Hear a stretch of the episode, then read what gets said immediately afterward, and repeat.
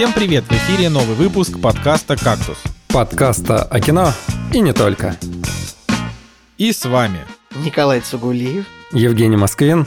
и Николай Солнышко. Сегодня в программе фильм от подписчика «Вивариум». Мастер и Маргарита. Случился ли шедевр?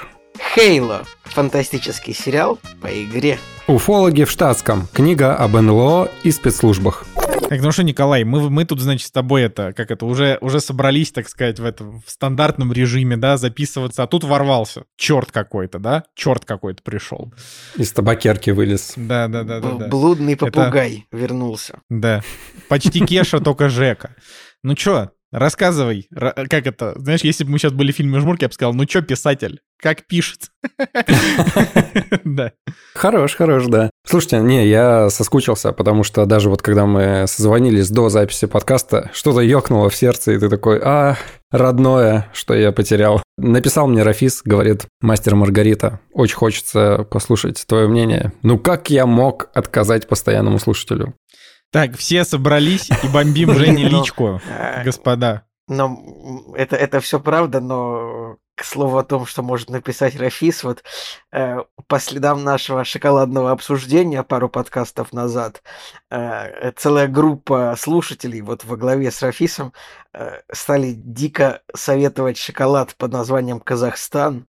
И, и я его, конечно же, купил. Ну, когда три слушателя, целая коалиция в чате образовалась, требует отличный шоколад, попробуй. Николай, так ведь было? Они ведь Ну, настаивали? было так, да, все Вот, так. они Я, я даже В не общем, буду оспаривать. В общем, я купил этот шоколад, и я скажу так, мне он не понравился. Без обид, но это, был, это такой шоколад, как вот российский шоколад из 90-х. То есть, ну, он просто, ну, не клевый. Ребят, извините, пожалуйста, я жду, что мне посоветуете какой-нибудь следующий клевый, э, не знаю, шоколад, которого я не пробовал, но чтобы он был вкусный. И я поэтому, я был, конечно, расстроен, потому что я уже прям надеялся, что же это за такое чудо шоколад, о котором слушатели, о котором слушатели так невероятно рас- э, рассказывают в чате. Оказалось, что, оказалось, что... Шоколад сказать, из 90-х. Ну, типа того. Оказалось, что хайп э, преждевременный, скажем так. Я этот шоколад из 90-х называю вкус э, Деда Мороза или Зайца. Вот когда в детстве Да я дарили не знаю, на это- праздниках. Согласен, но это больше похоже какое-то вот вдохновение, что-то так, вот что-то такое. Я не знаю, какой еще российский шоколад похож на это.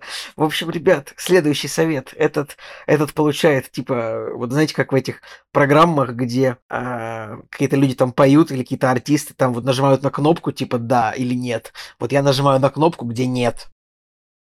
По поводу шоколада тоже, не- ну как недавно, два дня назад произошла такая интересная история. К нам приехала подруга из Германии, которая уже продолжительное время там а, живет, вот, и она вернулась, чтобы сделать какие-то свои важные дела. И, в общем, а, я захожу в перекресток, смотрю, значит, на выбор шоколада, а шоколад, на самом деле, я уже давно не покупал. Ну, то есть, как-то сладкое ушло из рациона, но тут что-то вот захотелось. Блин, Николай, при- прикинь, он не покупает шоколад. Ты во- вообще куда, что с ним Так я тоже практически не покупаю шоколад, на самом деле. Что Ну, с есть вами бы- стало, лю- люди? Мне вспоминает Не-не-не, просто шу- понимаешь, шу- шутка просто из Николай. фильма, э, из фильма «Впритык», когда герой Роберта Дауни-младшего ус- устроил на самолете скандал, э, обращаясь к чернокожим сотрудникам службы безопасности. Он такой, типа, что вы за люди? Они такие, что мы за люди? Вот, А, вот такая вот там была шутка. Простите, что перебил, продолжайте. Я могу ответить, что шок- шоколад просто это такая штука, которая одна плитка, это, не знаю, там 600 или 800 калорий. А я не могу не съесть целую плитку, если она у меня есть. Я не могу. То есть Николай, ты говоришь, что да, 600 калорий, и нужно набраться храбрости, чтобы сожрать их, это правда.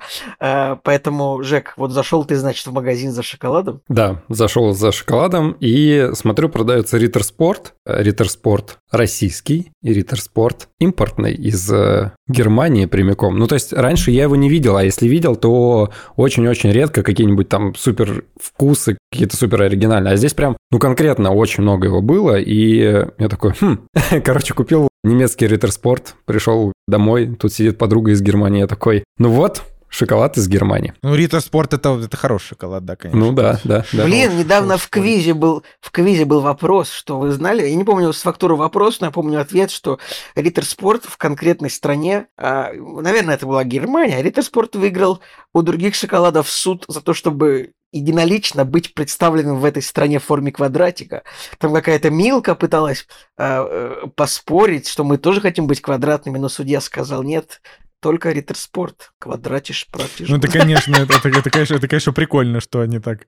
Ну, то есть это как бы не, взяли, просто запретили делать вообще как хотят. Хотя, ладно. Ну, чё, как, как в целом-то? Да, в целом хорошо. Ушел же из-за того, что дел было много и нужно было чем-то пожертвовать, но мы об этой трагичной истории уже говорили. Короче, все, в принципе, по плану идет. Стараюсь, делаю все возможное. Надеюсь, что не зря все это проходит. Но из-за этого фильмов не очень много посмотрели, и сегодня вот как раз поговорим про мастера Маргариту. Но помимо этого еще удалось посмотреть э, «Царство падальщиков». Напомню, Николай, ты рассказывал в подкасте же про него, наверное. Не я рассказывал, а мы оба с Николаем Цигулиевым обсуждали «Царство падальщиков» несколько выпусков назад. Так что... Ну, это чудесно. На самом деле, обожаю мультфильмы, которые для взрослых, где прям много всего такого серьезного, крови и ничего стороной не обходит. И тем более еще тема выживания. Мне тоже нравится, как будто бы вот что-то из Лоста такое, да, отголоски. Так вот, посмотрели и, в принципе, в захлеб его как-то проглотили, и очень приятное ощущение было от мультфильма. Нравится, когда очень разнообразный мир, и, наверное, самое главное достоинство мультфильма – это то, что он показывает планету и каждую серию происходит какое-то разнообразие. То есть э, такие, значит, животные, другие животные, растительность. И самое крутое то, что все между собой сплетено и продумано, и как будто бы вот тебе специально показывают, что вот здесь травинка упала, здесь ее съел какой-то черт непонятный, потом этого черта съел другой черт. Ну и, короче, вот все вот эти взаимосвязи, они интересно работают в мультфильме. Не просто так показано, что вот э, где-то здесь одно есть, где-то другое существует. Очень большое такое разнообразие, которое действительно превращается в живую планету, и живая планета, она становится, ну, чуть ли не главным э, персонажем да, этого мультфильма. И это очень круто. Я думаю, что какой-нибудь э, Джеймс Кэмерон мог бы со своим аватаром даже и позавидовать такому разнообразию вообще флоры и фауны. И Джеймс Кэмерон, например, из 90-х, когда вот э, брутально, да, кровь, и этого не боялись показать на экранах, вот здесь оно как-то вот прям сосуществует, это прикольно. Но единственный минус то, что под конец запала растеряли, и серии в серию вот это вот уже повторяется, и не, хот... не хватало вот надлома, там, удивления и так далее. Примерно по одной схеме каждую серию там действовали. Ну, были небольшие такие удивляющие сюжетные повороты, но в целом плюс-минус один подход к каждой серии. Ну и вообще последняя серия мне уже так, я такой, угу, угу. До этого было получше, но здесь как бы тоже приемлемо все, но в целом первые серии, они прям еще вдохновляли и пробуждали такие вау чувства тоже такое, такое чувство, что финал мог бы быть пожирнее там. Но, но я да. буду, я типа супер жду второй сезон, как бы пока что новостей да. нет. Прикольно, что сделали удочку на второй сезон, и это не какая-то единичная история, и такое ощущение, что простор для творчества огромный, потому что неизведанные планеты, открытый космос, делай что хочешь, и это классно. Для меня вообще мультфильм, он как будто бы из ниоткуда появился, потому что, ну да, там ребята про него сказали, но кроме вот ближнего круга, да, там Николая Николая, как будто бы никто, да никто больше про него так, это, из да, моего это, окружения не говорил. Во-первых, это да, это Николай Солнышко нашел вот эту жемчужину, обнаружил. И я думаю, никто этот мультик никогда не посмотрит, кроме нас. Ну, как бы это, это, это, это Ну почему? Может быть, может быть, кто-то посмотрит этот мультик из-за нас. Да, это, нам. это, это, да, андег... это андеграунд. И судя по тому, что вот мы с тобой рассказали, и потом никто нигде не отписался, типа, ребят, спасибо за прекрасный совет, царство падальщиков, очень понравилось, значит, ну, мы никого не вдохновили. Не знаю. Так, господа, ну-ка, ну-ка посмотрели «Царство падальщиков» и отписались к нам в чатик вообще, и вступили к нам в чатик. Вот, требование, требование. Вот, для дальнейшего прослушивания вступите в телеграм-канал «Кактуса». Ну, действительно, такие мультфильмы, они достаточно редкий продукт, и не так, чтобы вот часто это выходит. Посмотрите, как минимум, сколько делают сезон, э, значит, чудесного этого фильма, мультфильма, который нам всем нравится.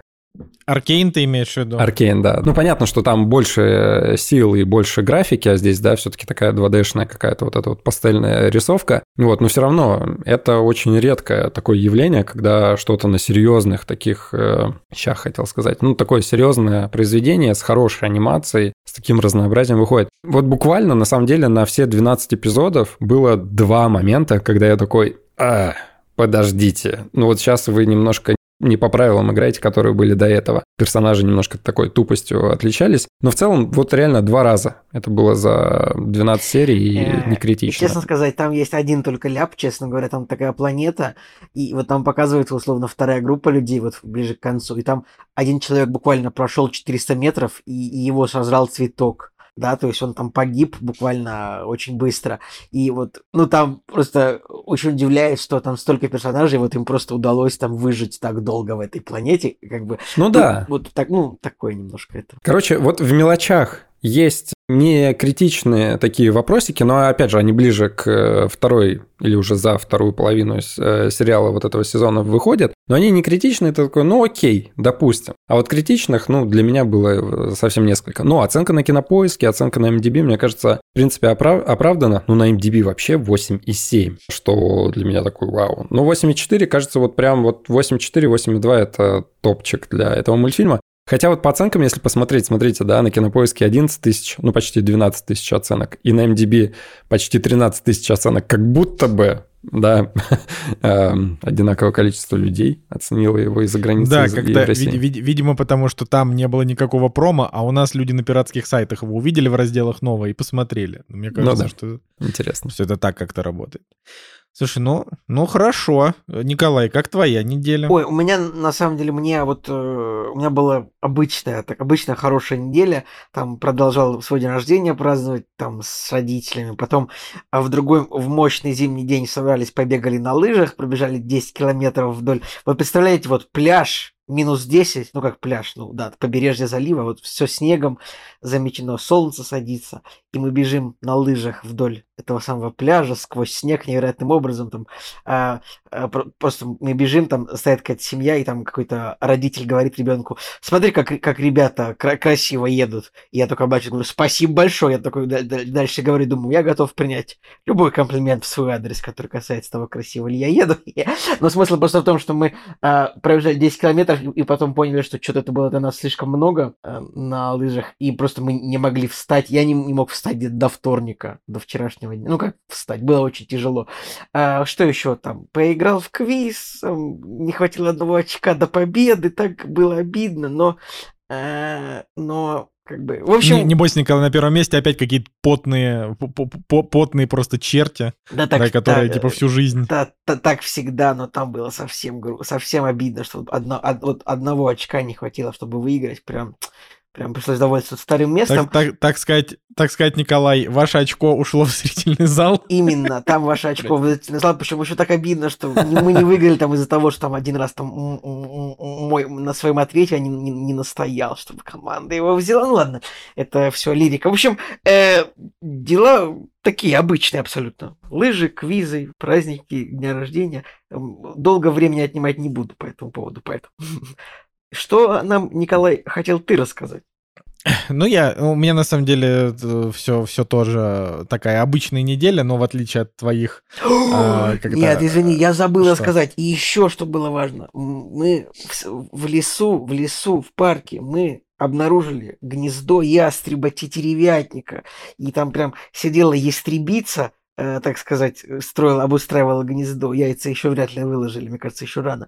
Сидела ястребица, и летал ястреб вокруг, охотился, кормил ястребицу, и прям вот ястреб тетеревятник. Вот погуглите, такой мощный, благородный. А, а есть ребят ты нашел каких-нибудь? Нет, говорю, там только мама, папа ястребы, и по идее они где-то к марту-апрелю начнут яйца откладывать. Пока что они э, гнездо строят, так что е- ястребята попозже будут. Вот, представьте, такой мощный, благородный хищной птицы, вот мы прям э, наконец-то его нашли вот его, где он в парке живет, прям. Это было То есть, то есть ты прям, ты прям ждал, ждал как бы скорее увидеть гнездо ястреба. э, те- Тетеревятник. те- Слушай, вот ну, это, э, как бы тетеревятника, да. просто, вот, ну, вот просто когда в парке живет мощная хищная птица, это прям интересно, потому что, ну, обычно там какие-то дрозды, там, э, не знаю, дятлов много. Ну, ну, просто когда вот есть прям мощная хищная птица, здоровенная, которая еще охотится на других птиц, можно прям смотреть, вот он летит, и как бы там э, он пытается на кого-то схватить более мелкую птицу, или там вот с воронами какие-то у него терки, тоже очень все графично выглядит. Поэтому да, мы долго иск... мы первый раз летом увидели, что вот э, гоняет большой хищник, гоняет птиц поменьше, и вот прям вокруг него летает много ворон. Ну, как бы несколько ворон против ястреба, в принципе, у них есть шанс отбиться. Один на один, конечно, он а, гораздо опасней. Но вот мы летом первый раз его увидели, как он летал, и вот на днях мы увидели, вот где он, где у него гнездо. Блин, орнитология, конечно, пугает. Э, смотришь, ястреб-тетеревятник, э, календарь жизни ястреба-тетеревятника. В ловушку ладожских орнитологов попал ястреб-тетеревятник. Кра- краснокнижного пернатого хищника спасают на Камчатке. Конечно, спасать нужно, спасать, конечно. Это вообще, да, ребят. Так что возвращаемся к рассказам о птицах. Я думаю, что-нибудь еще будет в ближайшее время. Блин, ну ястреб-тетеревятник звучит, конечно, как э, название для новой книжки Жени Москвина, которую он будет писать после, после, после своей первой. Как ты После считаешь, еще и Николая Цугулиева. Еще есть ястреб-перепелятник. Не, ну ястреб-перепелятник это сразу, сразу вот слышно, что это какой-то лох, лох поганый. А вот ястреб-тетеревятник, вот он звучит прям, ух, знаешь, как... Так, да. Короче. Соли, солидно. Мой, конечно, моя, моя, моя неделя, конечно, не прошла с такими невероятными впечатлениями, как а, я, я, ястребать и теревятники и, значит, прогулки по прогулки на лыжах, значит. Но э, я тут, значит, вот э, как это в двух словах, потому что Николай Цугулев меня ругает, э, расскажу про книжку, которая называется «Уфологи в штатском. Как спецслужбы работают с НЛО». У меня по-прежнему все. Я читаю очень много книг. Вот мы записываем ты, этот подкаст ты, значит, 14 февраля. решил рассказать про книгу про инопланетян, про уфологов. Ты решил украсть мою идентичность. Это все так... более, это все более подходит к подтверждению той теории, что мы один человек. Николай один в подкасте. А ты, ты понимаешь, Николай, говорю я сейчас сам себе, да? Э, значит, э, я эту книжку посоветовал тебе сразу, когда я начал ее читать. Начал ли ты ее читать? Не начал. Так, в смысле, вот ты, все, не, вот я, видел, я видел ее в магазине, эту книжку, я думал о том. Ну, ты, давай, ты расскажи, вот она прям, она интересная прям, вот давай. Короче, это просто, э, чуваки, вот я, я последнее время, я как бы, я очень много лет копил книги, и читал всего лишь там, не знаю, по 8 штук в год, по 10. А сейчас я просто, меня прорвало. У меня появилось время по утрам и по вечерам, и я читаю где-то вот час-полтора в день. Я читаю, чтобы э, разгружать мозг от гаджетов. У меня слишком, я очень плохо себя начал чувствовать в последнее время из-за того, что я провожу слишком много времени перед перед всякими мониторами, а книжки я читаю только в бумажном виде, это такая принципиальная позиция, вот, и э, как раз принципиальная не потому, что я такой, ой, дайте мне бумагу, да, типа, а потому что я такой, блин, бумага, это значит, меня не отвлечет какое-то уведомление в телеге, я не захочу там, я не знаю, переключиться, посмотреть мем от Николая Цигулиева, я, конечно, всегда хочу смотреть мем от Николая Цигулиева, но, и... а, типа, но как бы не всегда, когда я хочу читать, когда я вот в процессе чтения. Так вот, а, значит, а мне вот эту книжку, мне ее издательство, которое ее издали индивидуум, они мне ее прислали бесплатно, что очень приятно, конечно. Вот, но, а, короче, я так считаю, если человек, уважающий, считает себя уфологом или интересуется по теме НЛО, а, это просто обязательная книга для чтения. Просто я, например, небольшой фанат темы НЛО. Вот просто небольшой. Но я эту книжку прочитал с очень большим удовольствием. Я считаю, что, конечно, есть... А вот если ты прямо заинтересован в этой теме, то это вообще read. Значит, рассказываю э, не очень, не очень длинно. А, книжка была издана в 2010 году, и получается, что в 23-м в конце, там, не знаю, 23 года она получила э, российское издание. Э, и Марк Пилкингтон, э, британский автор, который написал вот эту книжку, и параллельно, пока он ее писал, он снимал документальный фильм, который также можно где-то найти, но я не нашел, только трейлер нашел. А, значит, вот э, этот автор, он даже написал послесловие, типа, где сказал, вот спасибо, типа, там, за то, что вот сделали русскоязычное издание, там, вдохнули в книгу новую жизнь. В чем прикол? Прикол в том, что Марк Пилкингтон — это чувак, который в молодости увлекался НЛО, типа, как бы потому, что он видел, как будто бы какой-то как, какой-то неопознанный летающий объект в небе со своими друзьями. А потом он всю книжку разбирает самых, как бы, центральных личностей, которые э, стояли, как бы, у истоков уфологии, и о том, что... Фокс Малдер. Да, как ее там, да, Скалли, как ее, Даян или как? Дана, Даяна это из Twin Peaks. Дана, да, Даяна это из Twin Peaks, Дана Скалли, вот, но, да, обязательно. Ну нет, конечно, он упоминает X-Files, но это не, это не про то. Короче, главный кайф кни- книги в том, что он разбирает все самые популярные случаи, э, которые происходили в США, и в том числе в мире тоже, но, но сильно меньше, происходили, значит, э, связанные с НЛО, а потом разбирает это по полочкам и рассказывает обо всех людях, которые к этому значит, имели какое-то отношение. И я, конечно, реально узнал очень много всего, но самое главное, что ты узнаешь из этой книги, что НЛО как бы существуют, но не инопланетяне. ну, то есть, что такое НЛО? Это типа неопознанный летающий объект. То есть, э, изначально это определение означает, что что-то в небе летает, и ты не понимаешь, что это такое. Но как бы в уфологии НЛО — это типа сразу инопланетяне. Но Пилкингтон, он как бы рассказывает об этом во всем, и ты понимаешь, что, конечно, никаких инопланетян не существует. А, а в чем смысл вообще самой книги? Это в том, что а, Значит, он разбирает очень подробно, как спецслужбы работали вообще в принципе с этим феноменом и как это примерно появилось. Это в двух словах рассказываю, как это было. Значит, появился какой-то непонятный летающий объект где-то там. Ну, там есть розуэльский инцидент и еще много всяких разных инцидентов. Короче, что-то произошло. И какой-то человек там рандомный такой говорит, я видел НЛО. Люди начали этим интересоваться, одновременно этим заинтересовались ЦРУ и ВВС. И они такие, хм, а если это какая-то советская разработка? Нам нужно сделать так, чтобы люди не думали, что это какая-то советская разработка, поэтому вот что мы будем делать. И они просто берут людей и начинают вбрасывать им ложную информацию. Ради того, чтобы вбрасывать ложную информацию и чтобы она распространялась, они буквально строят ангары типа ангары НЛО, подкидывают ненастоящие подделанные как бы файлы типа украденные откуда-то из каких-то ведомств. Значит, они рассказывают Uh, они типа как будто бы сливают uh, какие-то какие переписки, какие-то письма. Но это все мы говорим про середину 20-го, конец 20 века. Значит, uh, они каких, каким-то определенным людям есть вот истории о том, что один мужик, его так обрабатывали в районе 15 лет, и в итоге он сошел с ума. а это был какой-то выдающийся физик, по-моему. То ли его Пол Беновит звали, то ли как-то еще. И, значит, такая центральная фигура вот этого всего, это такой чувак, это чувак, которого зовут Ричард Доти. Ричард Доти — это буквально черт, который работал профессиональным дезинформатором. То есть он внедрялся, так сказать, людям, каким-то людям, как он типа такой вот я уфолог, и вот он внедрялся, а, значит, дружил с какими-то другими интересующимися инопланетянами людьми и вбрасывал им информацию, говоря, что вот я как бы работал там с ВВС, и вот у меня есть такие-то данные, такие-то данные, и таким образом нагнеталась вот эта вот истерия. И, в общем, вот книга разбирает все вот эти случаи, как вот это, значит, нагнеталось, а потом просто буквально рассказывается о том, что а вот чем могли бы быть, быть эти НЛО. И они рассказывают о разработках бесшумных вертолетов, которые действительно существовали. Их типа что-то 8 штук собрали, потом перестали делать. О том, как э, собирали летающие тарелки с фотографиями о том, что вот, допустим, в музее, вот там в Америке пытались собрать летающую тарелку, вот что от нее осталось в музее стоит. А, значит, рассказывали о том, что чуваков ЦРУ а, специально учат, а, типа, разбираться, что есть помехи, да, там какие-то на радарах, а, что есть какая-то, какие-то возможные штуки, которые могут влиять на эти помехи.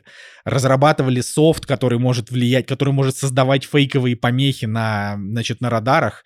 И, в общем, таким образом там было, в, в один момент там были, была, была история, что, допустим, кто-нибудь из ВВС такой, блин, инопланетяне, походу, существуют, но надо вбрасывать дезинформацию. А те, кто создали вот, это, вот эту видимость, они как бы такие, нет, инопланетян никаких нет, но мы тоже будем вбрасывать. То есть ведомства сами между собой даже не мэтчились никак, но при этом создавался вот этот ореол безумия.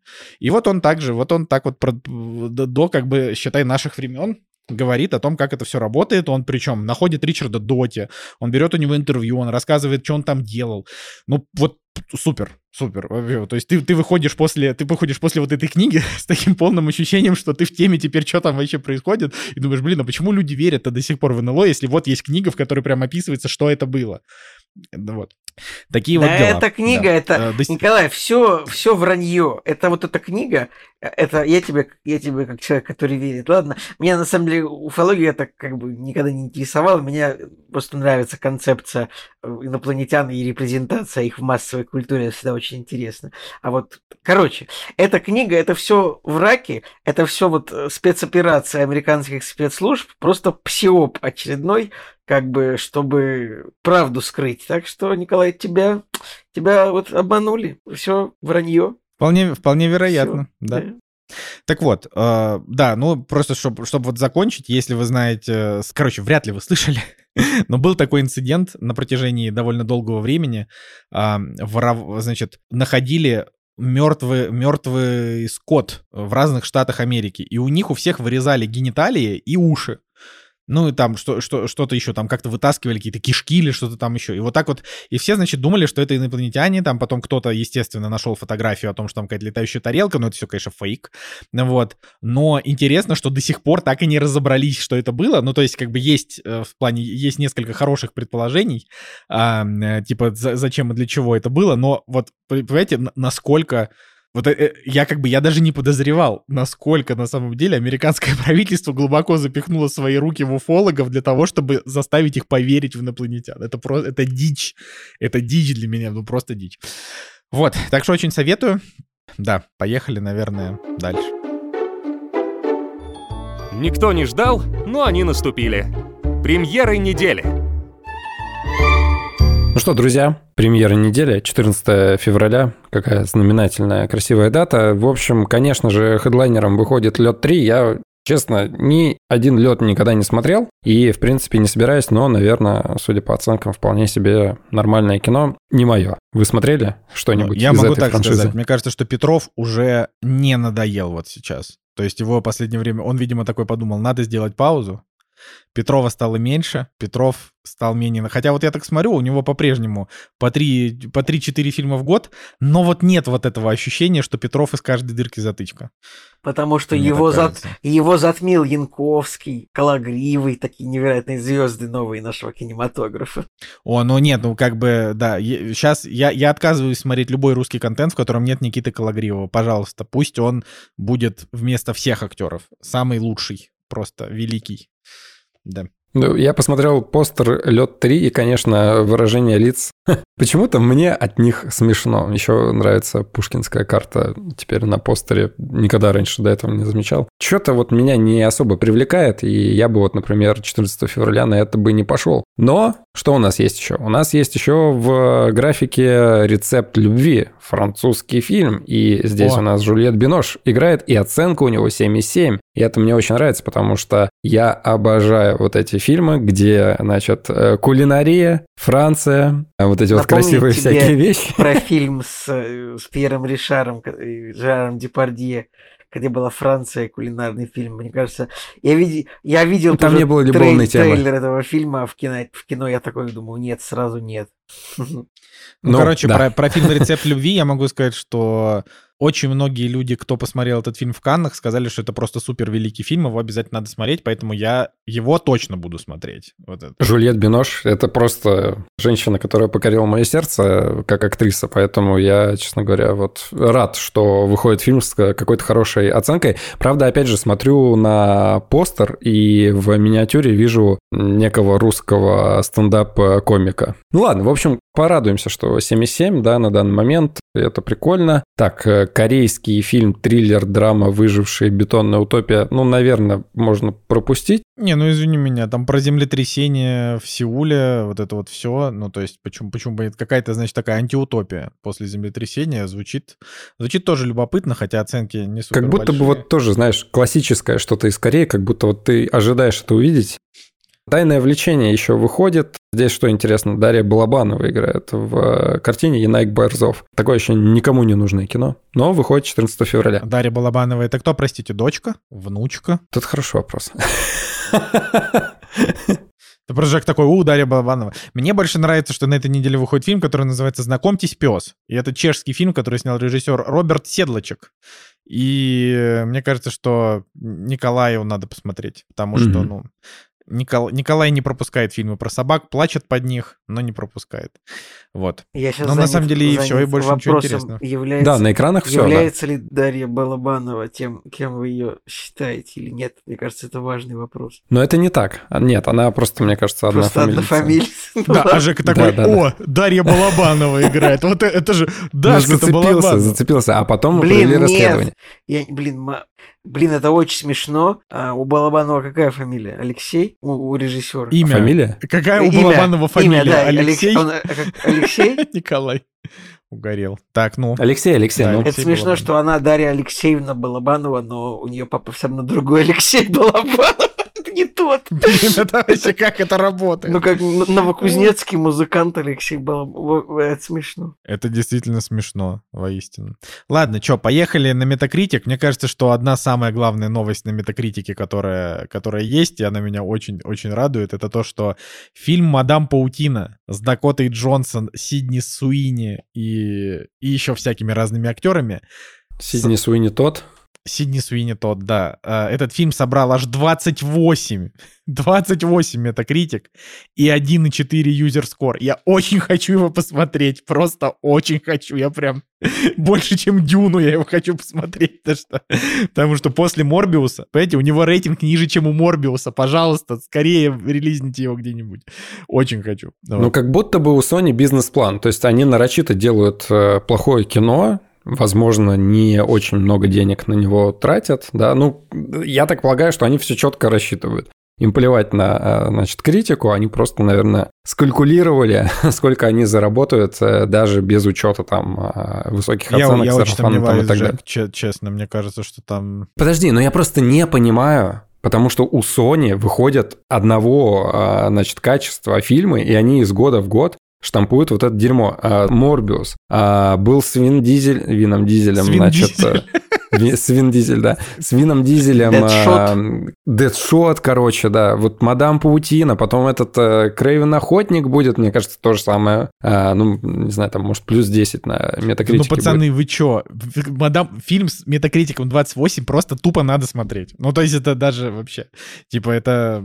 Ну, Морбиуса мы Он, он, посмотрели, будет, он будет посмотрим это. культовый. Он будет культовый. Слушайте, ну все равно, Даже- е- е- если, короче, потом, если все равно, блин, если всю эту шоблу потом упаковать под Веном, то, ну, как бы, это Да, будет Веном же, успех. конечно. Как мы могли забыть это все Ну, дело? вообще, я, честно говоря, вот так, знаете, не это... Как это слово-то? Не иронично-то жду Крейвена Охотника. Потому что там... Там трейлер был очень даже приличный. Вот. Э, У Мадам Паутины было просто вообще непонятно. А Крейвен как будто выглядит неплохо. И должен он выйти Николай, летом. Ну, это есть будет такое же, та- такое же дерьмо, я уверен, абсолютно. Слушай, ну, а ты трейлер-то смотрел? Ты же не смотрел. 36. Ну, я, я не смотрел Тридцать. трейлер, но просто режиссер э, до этого снял три фильма с рейтингом 6,7. 6,6, 6,7. То есть это, ну, это, это просто не будет выше. То есть это будет стерильно максимум. Ну, может быть. Если это будет стерильно, это как раз будет плохо. Я хочу, чтобы он был либо хорош, либо плох.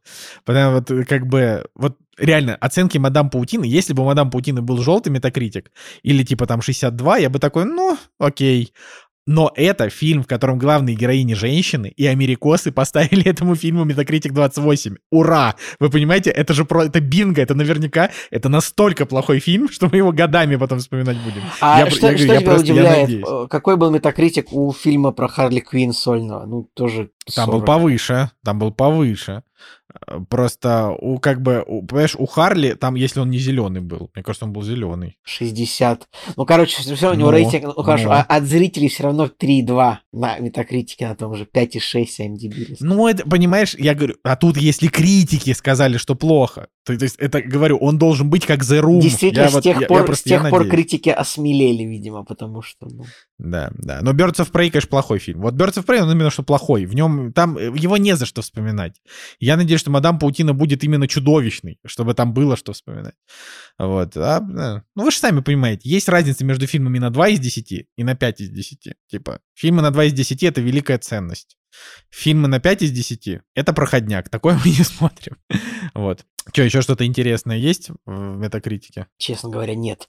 Ну, просто ва- важно сказать, что а, в эти выходные выходит еще... А, нет, еще не выходит. Я просто вижу, что по- по- по- скоро появятся первые, о, первые критики Фуриосы, как бы, но пока что все-таки еще, еще рановато. Что-то есть вот, вот за Фуриосу я беспокоюсь без иронии. Вот э, потому что... А его же сам, сам Миллер, да, снимает Фуриосу? Да. Правильно? Ну, блин, там должно быть там... Тут я просто промолчу. Я буду... Я скрещу пальцы. Я очень не хочу, чтобы... Блин, вот, Мгм. вот, вот теперь, вот теперь я из-за того, что я понял, что Мадам Паутина уже вышла в момент, когда мы, э, как это, когда этот подкаст э, уже релизнулся, я теперь думаю, может, мне лучше на него сходить, чем на Мастера и Маргариту, которого вы будете обсуждать.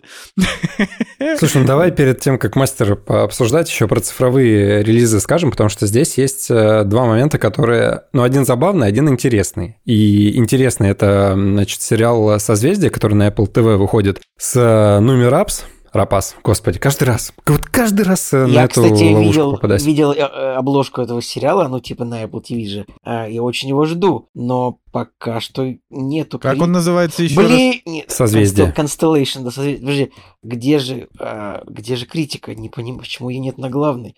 На главной метакритика еще нету отзывов, поэтому, ну... как Причем бы, выходит, кажется, все-таки на следующей Она неделе, выходит, да, через этой. неделю уже пока рано. Так что, Да ладно. Попридержи да ладно. медленных лошадей, пока рановато. Ну, это я на будущее закинул. У меня же не будет. э, Ну, короче, прикольно. Я вот по- я видел трейлер и как-то глаз зацепился. Международная космическая станция, взрыв. э, Значит, она спасается на капсуле э, Союза, значит, падает, и с ней потом происходят всякие метаморфозы. Ее жизнь уже не такая прежняя, мистика, там все дела. Ну, короче, просто Нуми Рапас. Ну, конечно, конечно. Нет, я к тому, что там очень э, качественно это показано. О, кстати, кстати, уже есть три отзыва на метакритике. Один на 50 и два по 80. Ну, перспективно уже, в принципе. С этим можно работать, да?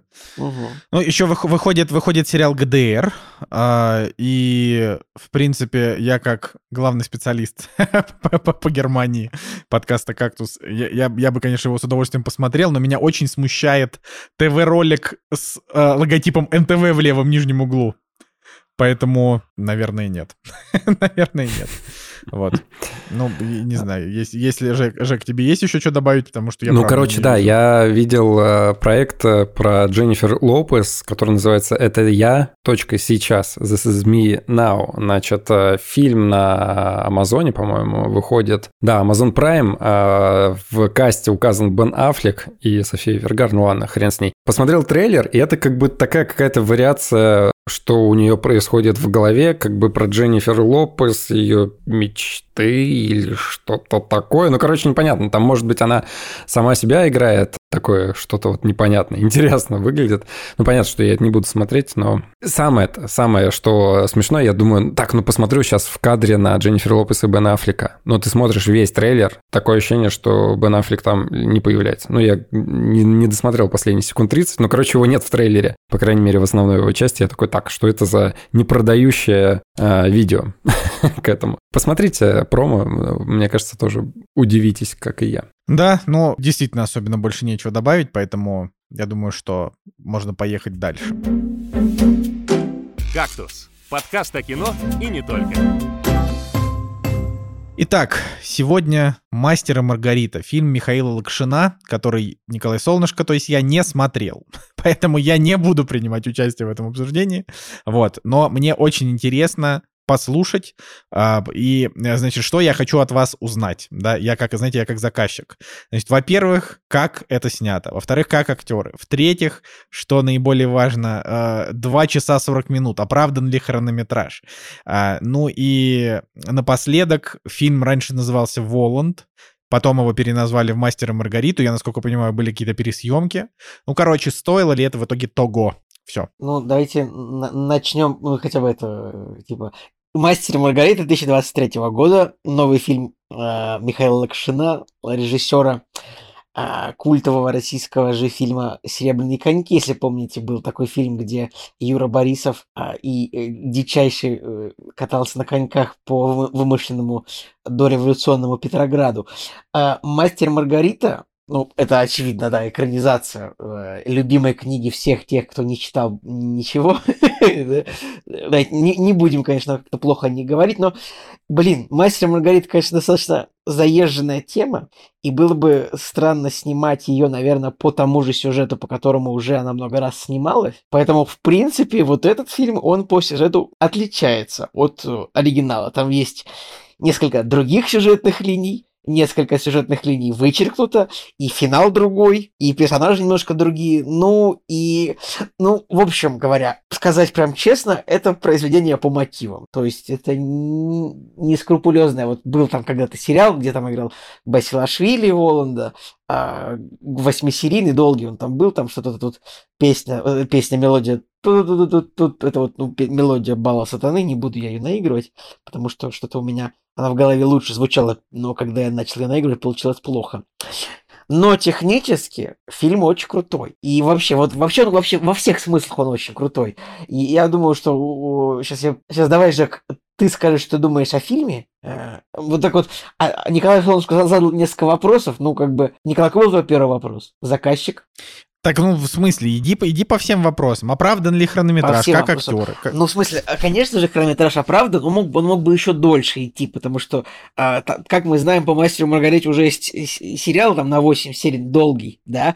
Тут всего меньше трех часов. Ну, я не знаю, можно ли было снять короче, но а, снято как снято. Актеры абсолютно великолепнейшие. Как бы немецкий актер Август, Август, Август Диль э, в роли Воланд, ну, настоящего немца. Это буквально как настоящий американец Такер Карлсон приехал, значит, в Москву. Точно так же настоящий немец Август Диль приехал невероятным образом сыграть Воланда в «Мастере Маргарите». Э, кстати, он, он играл в «Бесславных ублюдках». Не очень у него там дол- долгая роль была. Но самое смешное, что у Августа Диля есть брат, Э, родной, который играл в сериале «Тьма». Если помнишь, Николай, там были такие три персонажа. Мальчик, взрослый и дедушка, которые играли одного персонажа в трех временных линиях. И вот это брат Августа Диля, это, это забавно. Я не думаю, что ты вспомнишь, но э, я тебе Не, покажу. почему? Я, может, и помню. Вот, но... Там были такие три героя, которые ходили все вместе. Ну, в общем, э, актеры крутые. Евгений Цыганов крутейший, очень крутой. И вот Юлия Снегирь, мне не, мне, не, мне не нравится, как она играет. Мне кажется, не то абсолютно. И тут мало кто заметил, но здесь играет э, шведский, датский актер Класс Банк, который играл в ирландском сериале «Заговор сестер Гарви». Я с этого очень сильно удивился. Может, помнишь, Николай, я об этом сериале рассказывал. Э, помню, ну, помню. Да. да, вот он тут тоже. Ну, Юрию Колокольникову, конечно, вот за, за такую игру на Западе дают золотую малину. Вот. Пока что, вот как я сказал чуть-чуть, Жек, давай, а то вдруг у тебя какие-то дела из нашего подкаста унесут. Давай ты расскажешь, чего, чего, чего ты думаешь, я потом продолжу. Ну, я издалека начну э, к, к тому, что, во-первых, в кинотеатры мы очень давно не ходили. То есть последний раз это был «Аватар 2», и то из-за того, что это был «Аватар», но я как бы не очень его особо прям горел желанием его смотреть, но мы пошли еще затестить новый «Мираж» на Петроградке. И в купе это, конечно, да, дало э, приятное впечатление. Но вот э, с момента «Аватара 2» мы, по-моему, в кино больше месяца на день не ходили, потому что все, взбесили и люди, и кинотеатры, и вообще ситуация в округе. Но, но тут э, решили, значит, такие, а пойдем. А пойдем, потому что и «Мастер Маргарита» нравится, и первоисточник, он э, в некоторой степени влияет на мою книгу. Не сказать, что как-то очень сильно, но есть э, вот язык, э, может быть, чуть-чуть, может быть, вот сама, сам тон, короче, повествования, вот такое, да, может быть, присутствует. Ну, короче, интересно было. Плюс еще друзья все начали прям активно про него говорить, и сарафан пошел у фильма достаточно хороший. И мы такие, ну пойдем. И я впервые за долгое время такой, так, а что если пойти купить э, билет в VIP-зал? И мы купили билет, э, то есть один билет стоил 2000 рублей. Для меня это какая-то шоковая стоимость. Человека. Да, на, на одного. То есть это не диван, где ты вдвоем как бы садишься. Да, то есть 4 э, КСа, в принципе, за билеты, но это такое, да, как будто бы э, интересный experience. Но я подумал, э, вот как, я руководствовался тем, что э, люди, которые могут себе позволить эти билеты, значит, они не будут доставлять неудобств. И плюс зал еще небольшой. На самом деле, был очень близко к этому, но несколько смешных моментов все же присутствовало, э, когда мы смотрели картину. То есть, э, когда сели, э, значит, там такие кожаные диваны, которые раскладываются, но когда они раскладываются, они дико просто скрипят, потому что эта кожа, она начинает тереться друг об друга, и это такой очень смешной какой-то скрип происходит.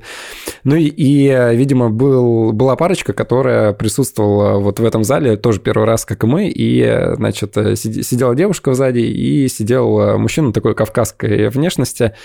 И, конечно же, вот в таких э, залах э, всегда приходят официанты, ты можешь что-то вот нажать на кнопочку, тебе принесут еды там и так далее. И, значит, мужчина узнал, что можно во время картины заказывать еду, и он такой, а что, здесь пожрать можно? И его хрупкая девушка, она такая, ну, Гога, ну я тебя умоляю, пожалуйста, ну давай без еды, мы кино пришли посмотреть. И это просто, ну это какая-то супер комичная ситуация была, потому что девушка его отговаривала от того, чтобы человек ел во время просмотра. Это было достаточно продолжительное время. И в то же время Бедный рядом с нами... Гога. Бе- Да. Хотел блин, Гога поесть не поет, ты три фильме. часа. Вообще, ну, ребят, вот, блин. э, Да. Если вот вам Вот не дают вот. Если вы пришли в дорогой кинотеатр, где можно заказать еду, и вам запрещают заказать еду, это повод подумать о том, а, с правильным ли человеком вы в кинотеатр пришли. Вот так вот. Надо а, отдать должное, никто не разговаривал, а ребята, которые вот сидели на нашем ряду слева от нас, э, они, конечно, вот в какой-то момент начали там что-то бла-бла-бла, и вообще пофигу на всех, но один раз сказали, и все, и люди адеква- адекватные сразу же перестали. Но они заказывали весь сеанс э, еду, и, честно говоря, я даже, я вот не могу представить, чтобы человек э, в ресторане или дома, они заказали такое огромное количество еды, вы просто не представляете. Там было салат первое, второе, значит, шампанское, вискарь, десерт, э, суши, чипсы. Короче, реально просто официанты приходили, и самое бесячее, что официанты, они приходят, значит, с, с этим полотенчиком на руках, и они начинают перечислять все, что заказал клиент, и они начинают это выставлять. Ну, короче, это очень странный опыт, то есть я даже не знаю, что хуже, Короче, разговаривающие люди. 4 тысячи рублей на помойку. В общем, Ну, не, нет, не на помойку, на самом 4 деле. тысячи, просто офигеть вообще. блин, я сходил за 760 рублей, еще 5% кэшбэка получил. Меня это не бесило, просто э, смешно это как-то выглядело, но и сам зал, он был очень классный, очень классный звук э, и очень классная картинка, прям мое почтение. Ну ладно, давайте к фильму. В общем, начнем с сериала. Мне нравится сериал, есть люди, которым сериал не нравится, Жек, но Жек, прости, все говорят, что... А Гоги-то фильм понравился в итоге? Не знаю. Все люди как-то быстро слились, а мы досидели до конца титров, ощущая конец э, картины, и как бы мы просто сидели такие, вау, круто. То есть дослушали музыку, посмотрели титры, и только когда уже пришел, значит, человек, который э, такой, а у нас уже следующий сеанс. Такие, ну ладно, хорошо. Мне нравится сериал, хотя многие говорят о том, что сериал просто иллюстрация, да, и ничего своего не привносит, но, опять же, кому что, кто-то, значит, ругается за то, что от себя тяну добавляют, кто-то, значит, э, ругается, что а, слово слово сняли. Ну, в общем, мне сериал нравится, нравится по актерам и по все-таки такому качественному подходу, хоть я и не любитель Владимира Бортко, то есть после 2005 года, мне кажется, он ничего особо хорошего не снял, но «Мастер» тот сериально мне, в принципе, импонирует. И, конечно же, Олег Басилашвили, как Воланд, мне нравится. И опять же, есть вторая волна людей, которые говорят, нет, дряхлый старик, он как бы не вызывает никакого трепета, как э, сатана там и так далее, и так далее. Но, кажется, к книге, в принципе, нормально относится. Не скажу, что я его так и представлял, когда читал, но плюс-минус нормально, короче. Посмотрели, когда фильм, я понял, что если сериал — это иллюстрация, значит, произведения, то фильм — это на самом деле что-то среднее между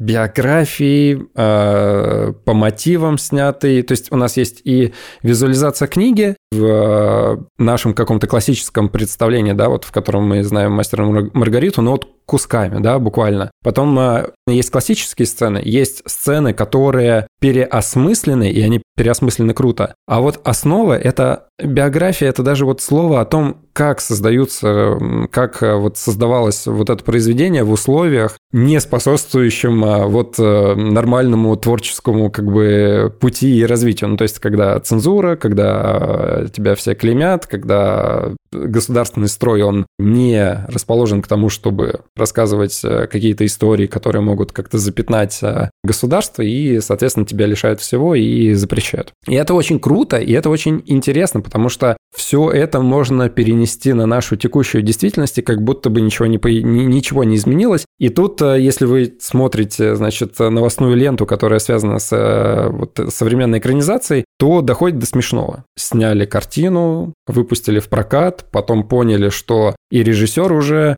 иноагент на текущую действительность тень падает, э, может быть, Там не самое с лучшее. режиссером Там гораздо более интересная история в том, что а, Михаил Лакшин, он американец, потому что Да, да, да. его, его родители приехали в СССР, спасаясь от спецслужб, от ФБР. Ну, во- во- то есть, буквально, это обычно у нас из СССР все убегали в Америку, а родители Михаила Лакшина убежали от американцев в СССР. Ну, я прям не углублялся в эту историю, но сейчас можно заключить, что Михаил Лакшин снова вернулся в Америку. Ну, ладно. Ну да, да, да. Биография, да, про писателя с вставками из его произведений. И сказать, что это экранизация «Мастера и Маргариты», но, к сожалению, наверное, здесь где-то вот чаша весов э, посередине. Так, подожди, я не услышал. А, а Иисуса-то кто играет? Иисуса там играет вообще какой-то непон- абсолютно непонятный человек, Неизвестный которого зовут актер. Аарон Водовоз. Это действительно фамилия Аарон Водовоз, его, правда, так зовут. Э, И, и роль Иисуса там, она очень сильно, очень маленькая. Вообще его практически Ну, нет. она, в принципе... Ну и вообще вот эта сам- сама линия Иисуса и Пилата, она там совсем крохотная. Ей уделено столько времени, Я думаю, сколько что нужно сериал вот в этой... они сделают, намонтируют потом, типа, как вы думаете? Нет, нет, нет, нет. Здесь, э, в принципе, нет, все снято ли. так, чтобы рассказать эту историю. Вот это не тот вариант, где, мне кажется, они отсняли просто до, до гелион всего, чтобы сделать э, сериал и выпустить его как фильм, чтобы денег заработать. Нет, здесь изначально была такая идея, и очень классно написан сценарий. То есть они классно сплели вот эту историю биографии. Ну, то есть я не люблю биографии. Э, Если бы тебе вот просто рассказывали биографию Булгакова, не, ну, конечно, было бы интересно, потому что очень много проблем и очень много моментов, да, когда его чуть ли не, ну как чуть ли, там сам Сталин, значит, э, ему дает э, обратный билет э, в жизнь, и потом же, и когда он снова запрещает его постановку театральную, Булгаков от нервного срыва умирает. То есть э, вот эти вот э, хитросплетения самого романа и самой жизни, как одно влияло на другое, и от этого, конечно, прикольно. Поэтому я не могу сказать, что это экранизация. Вот в чем беда. А вот «Мастер и Маргарита» сериал, да, экранизация вообще чистой воды, где чуть ли там, ну, понятно, не может быть ни слова в слово, но, да, там по строчкам а, бежали и бежали достаточно четко. По актерам вообще классно, все замечательные, все хорошие, но есть одно но. Я тоже могу сказать, что мне не понравились приспешники, значит, Воланда. То есть они не вызывали такого трепета, как, например, э, в сериале. Где-то есть э, что-то, что лучше в фильме, гораздо, в гораздо новом таком э, классном, энергичном, современном ключе показано, которое, конечно же, выигрывает, и это все выигрывает у сериала. Но у сериала есть вот какой-то корень вот актерского мастерства, актерского проникновения, где у них талант есть, да, здесь таланта нет, я, я- ну, я не могу сказать, что Колокольников там, это просто верх э, актерской игры, наоборот, в какой-то момент даже больше меня немножко даже под- подбешивало, я такой, так, ну, вот я бы хотел других актеров на да, этой... и говорю, Колокольников, на этой роли видеть. просто, ну, это золотая малина, вот эта роль, и мне кажется, и вот голос его в этом смысле. Но, но мне понравилось то, что, я не знаю, уж сам он придумал, наверное, вряд ли. То, что он, не знаю, танцует танец Пеннивайза, это мне понравилось очень. Это, это, это находка,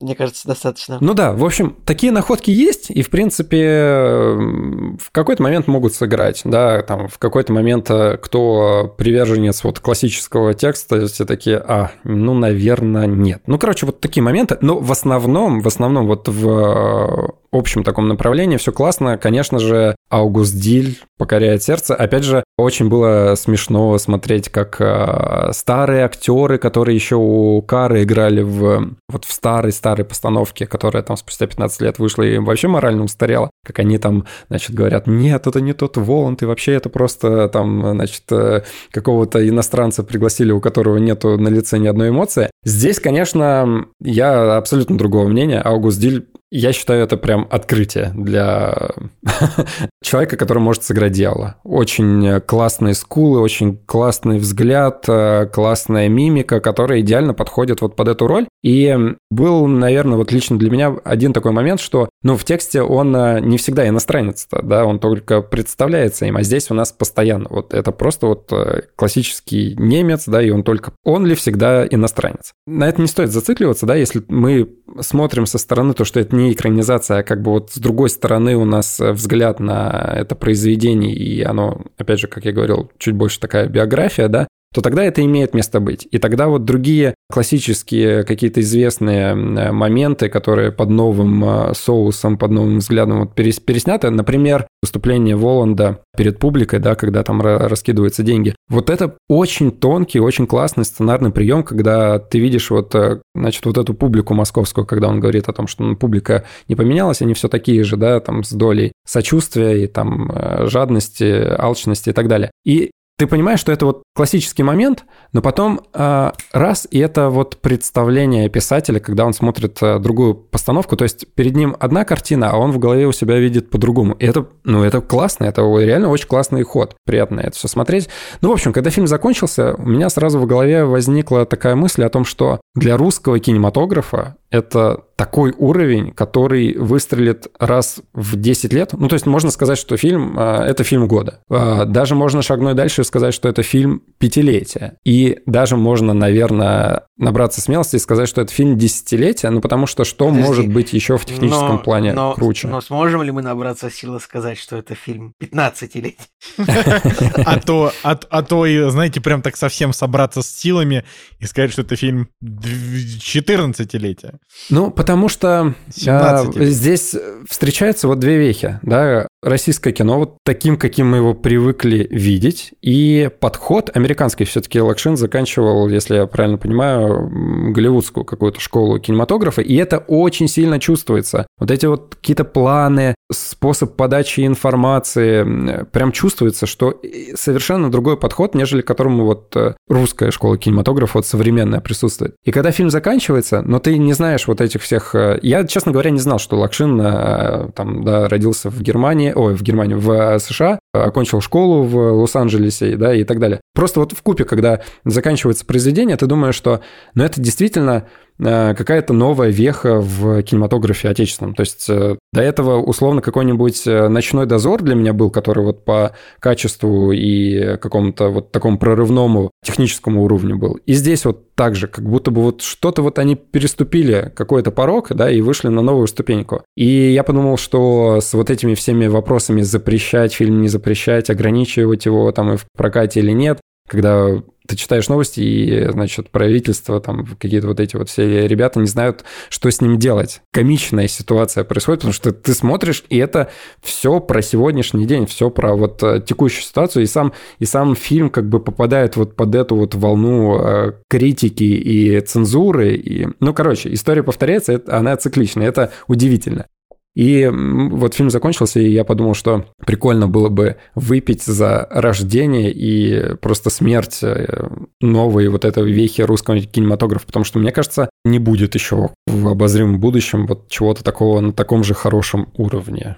Слишком, слишком уже как громко это звучит, вот я так хочу сказать, конечно. Мы ехали в метро, и я просто не понимал, как они его допустили до, значит, проката. Это так же, как с Левиафаном было, когда, значит, государство дает деньги, на картину, чтобы как-то вот, да... Они просто не понимают, про что кино. Фильм выходит, появляется, понимая, появляется понимание, про что Левиафан. В истеричном э, потоке вот Говен, они пытаются его запретить, запретить уже невозможно, и там начинается вот это вот виляние. Пятая точка о том, что... И, короче, вот здесь такая же ситуация. Россия — страна э, комедии какой-то, которая, на которую не все поймут. Я поставил 9, но, честно говоря, адекватная оценка картине 8,5, я думаю. Все друзья, которые посмотрели, они все поставили восьмерки. Я поставил 9, но просто потому, что это, это меня удивило. Это невозможное произведение, которое вышло в невозможное вот это вот время, невыносимое. И это какой-то парадокс, если честно. И удивительно, что Аугуст Диль играет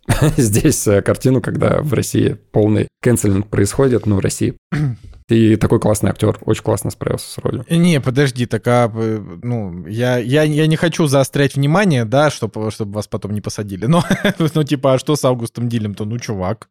Ну, типа... Нет, я тоже вообще не считаю вот то, что фильм вышел, там даже позиция режиссера, то, что там фильм какой-то антисоветский. Добрый вечер, мастер Маргарита всю дорогу была антисоветской. Но смысл-то, почему фильм вышел? 500 миллионов рублей государственных денег, ну, как бы фондом кино выделено, но, как бы, если бы это было 10 миллионов рублей, может быть, можно было на полочку убрать. Но... Ну, то есть, да, вы понимаете, что сейчас э, в советское время без проблем... Я думаю, что там вообще сразу же бы запре- запретили, он ушел на полку и все. А здесь уже Ладно, Жек, вмешиваются деньги. Дай мне, дай, тоже что-нибудь сказать, потому что ты, не один смотрел фильм, я тебе так хочу сказать, что это самое, да. В общем, что мне больше всего понравилось в этом фильме, а мне больше всего понравились вот именно какие-то м- московские сцены. Мне показано, мне понравилось, как показано, вот я не знаю даже, как этот стиль а, обозначить, но если кто-нибудь... Стимпанк. Нет, это не стимпанк. Это, Николай, ты играл в Red Alert? Вот это, это буквально стиль этого а, фантастического Советского Союза, где есть гигантские статуи со звездами, которых на самом деле нет. Вот погуглите, вот прямо сейчас берите, гуглите Дворец Советов. Вот э, Дворе- Дворец Советов, вот он, вот картинка, вот он прям есть. Вот все, все, все гуглим. Дворец Советов. Значит, это было здание, которое м, пи- э, 500-метровое здание, которое должно было быть в Москве построено, типа в середине века, но отменено было из-за того, что не хватило на него средств, потому что были другие вещи. В общем, Дворец Советов это гигантская вот э, небоскреб с гигантским памятником Ленина наверху, то есть супер грандиозная хрень должна была быть. И вот первый раз, наконец-то, показали ее в кино нормально, как вот выглядел бы Дворец Советов, то есть фантастическая. И вот типа вся Москва в этом А, городе. а, она та- выгляде- а выглядело-то это все, ну вот, хорошо? То есть вот с точки зрения Да, да, графики, да, с там точки вот это зрения графики вообще отлично. Да, ну, то с есть точки- и- с точки- хороший уровень. э, с точки зрения графики все вполне на уровне, все очень хорошо. И то есть там даже когда показывается полный план, полный вид Москвы, он, ну, вообще что-то другое, что-то э, ночной дозор на...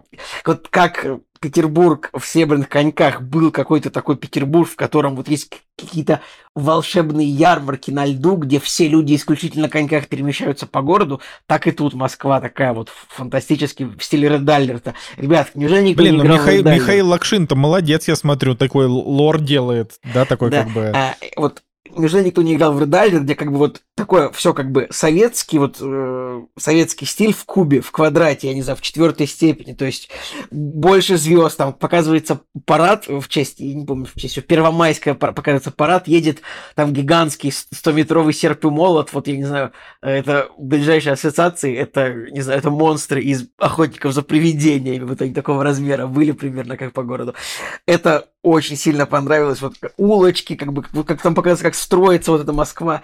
Мне немножко не понравилось, мне показалось, что в фильме немножко плохо артикулировано показано то, против кого вообще герои сражаются. То есть э, ну, попадает мастер в психушку, это с первого кадра, и вот а, как бы кто его туда посадил, ну вот как-то вот хотелось бы, чтобы был, были показаны вот конкретно именно злодеи, сидящие в условном политбюро, или вот, ну, ну как-то, ну, мне вот было этого мало, то есть мне было немножко непонятно, почему, э, против кого герои здесь конкретно сражаются, именно вот в кинематографической э, версии мне это было мало.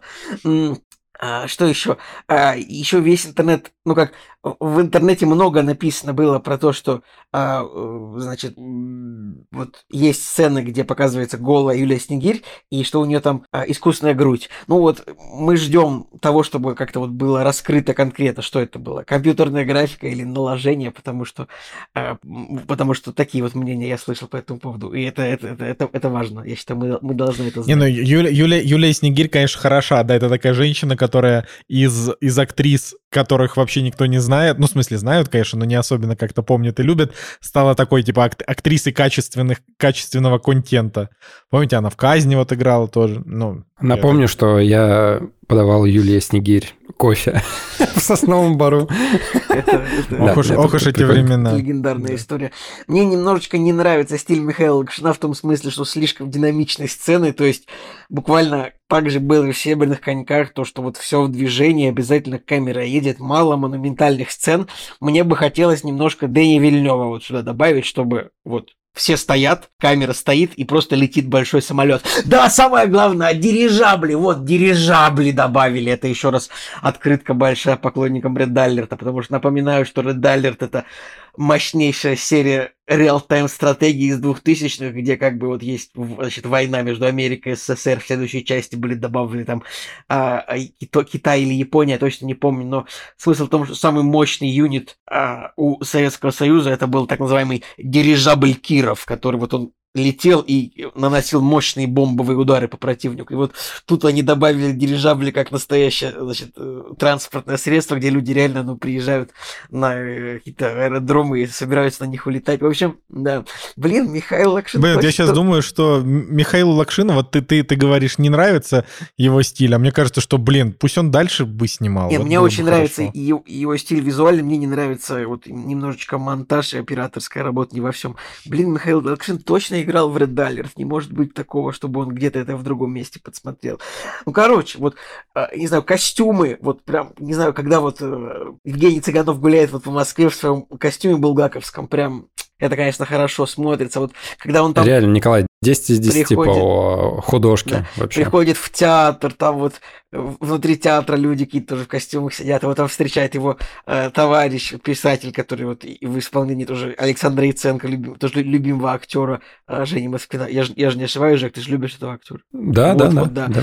И, то есть Короче, вот московский... Мне даже, вот, мне на самом деле даже больше выбесила фантастическая часть фильма, то есть, ну, то есть, этот бал у Волода, типа, это... То есть, мне показалось, что так хорошо показаны вот московские сцены, э, что вот, и, не знаю, и когда Воланд появляется... Меня, меня смущает Игорь Верник и Марат Башаров, в, как это в актерском составе. Ну, чё? Я вот на самом деле э, про Верника, ну, слушай, он стерильный, на него можно внимания не обращать, ну, просто, да, там, не нравится как актер, там, как Э, что-то, что выглядит на экране, но про Марата Башарова, Николай, я сделаю такую пометку, я прям даже хотел специально сакцентировать, что он здесь играет, у него небольшая роль, совсем э, чуть-чуть он э, здесь появляется, но играет он круто, когда он выходит из, значит, похмелья, трясущиеся вот эти руки там, и когда ему Воланд предлагает выпить, потрясающая сцена. Вот что-что, а здесь внезапно Марат Башаров, он такой, так, я вот здесь прям Хороший актер. Блин,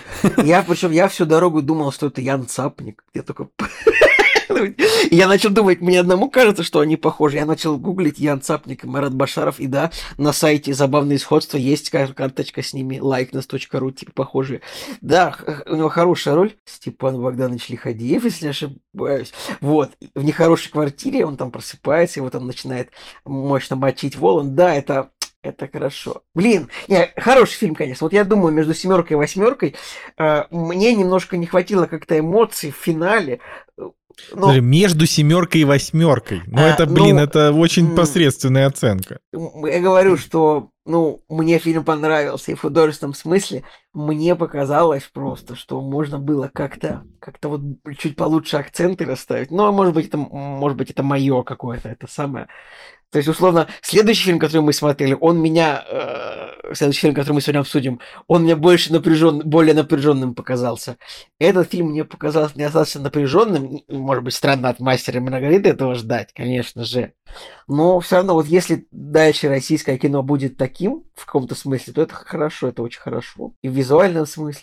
Да, говори, говори. Я бы еще в заключение сказал о том, что вот э, что в оригинальном произведении, ну, в смысле, в книге, что в сериале все равно присутствует э, свет или какая-нибудь вот светлая сторона. Здесь вот э, исключительно Воланд и исключительно его деяния, которые как бы и плохо, и хорошо. И как раз-таки вот когда фильм заканчивается, в книге и в сериале он более такой четкий, как будто бы, да, а здесь небольшой спойлер, он вам ничего не даст. Когда разрушается вот эта вот вымышленная Москва фантастическая, то как будто бы это ненужная по крайней мере, мне так показалось, что это вот не самый такой нужный момент картине, а нужно было вот больше уделить внимание, когда мастер и Маргарита, они оказываются вот а, для себя, они не в раю, наверное, да, оказываются, а вот э, другое вот состояние. Лимбо. Ну, короче, я не знаю. Да, ну, короче, вот они, они э, друг с другом остаются вот на море, светлые тона, светлые краски, вот все, вот они вместе теперь, да, к чему они стремились, э, чего хотели, вот они вместе, да, но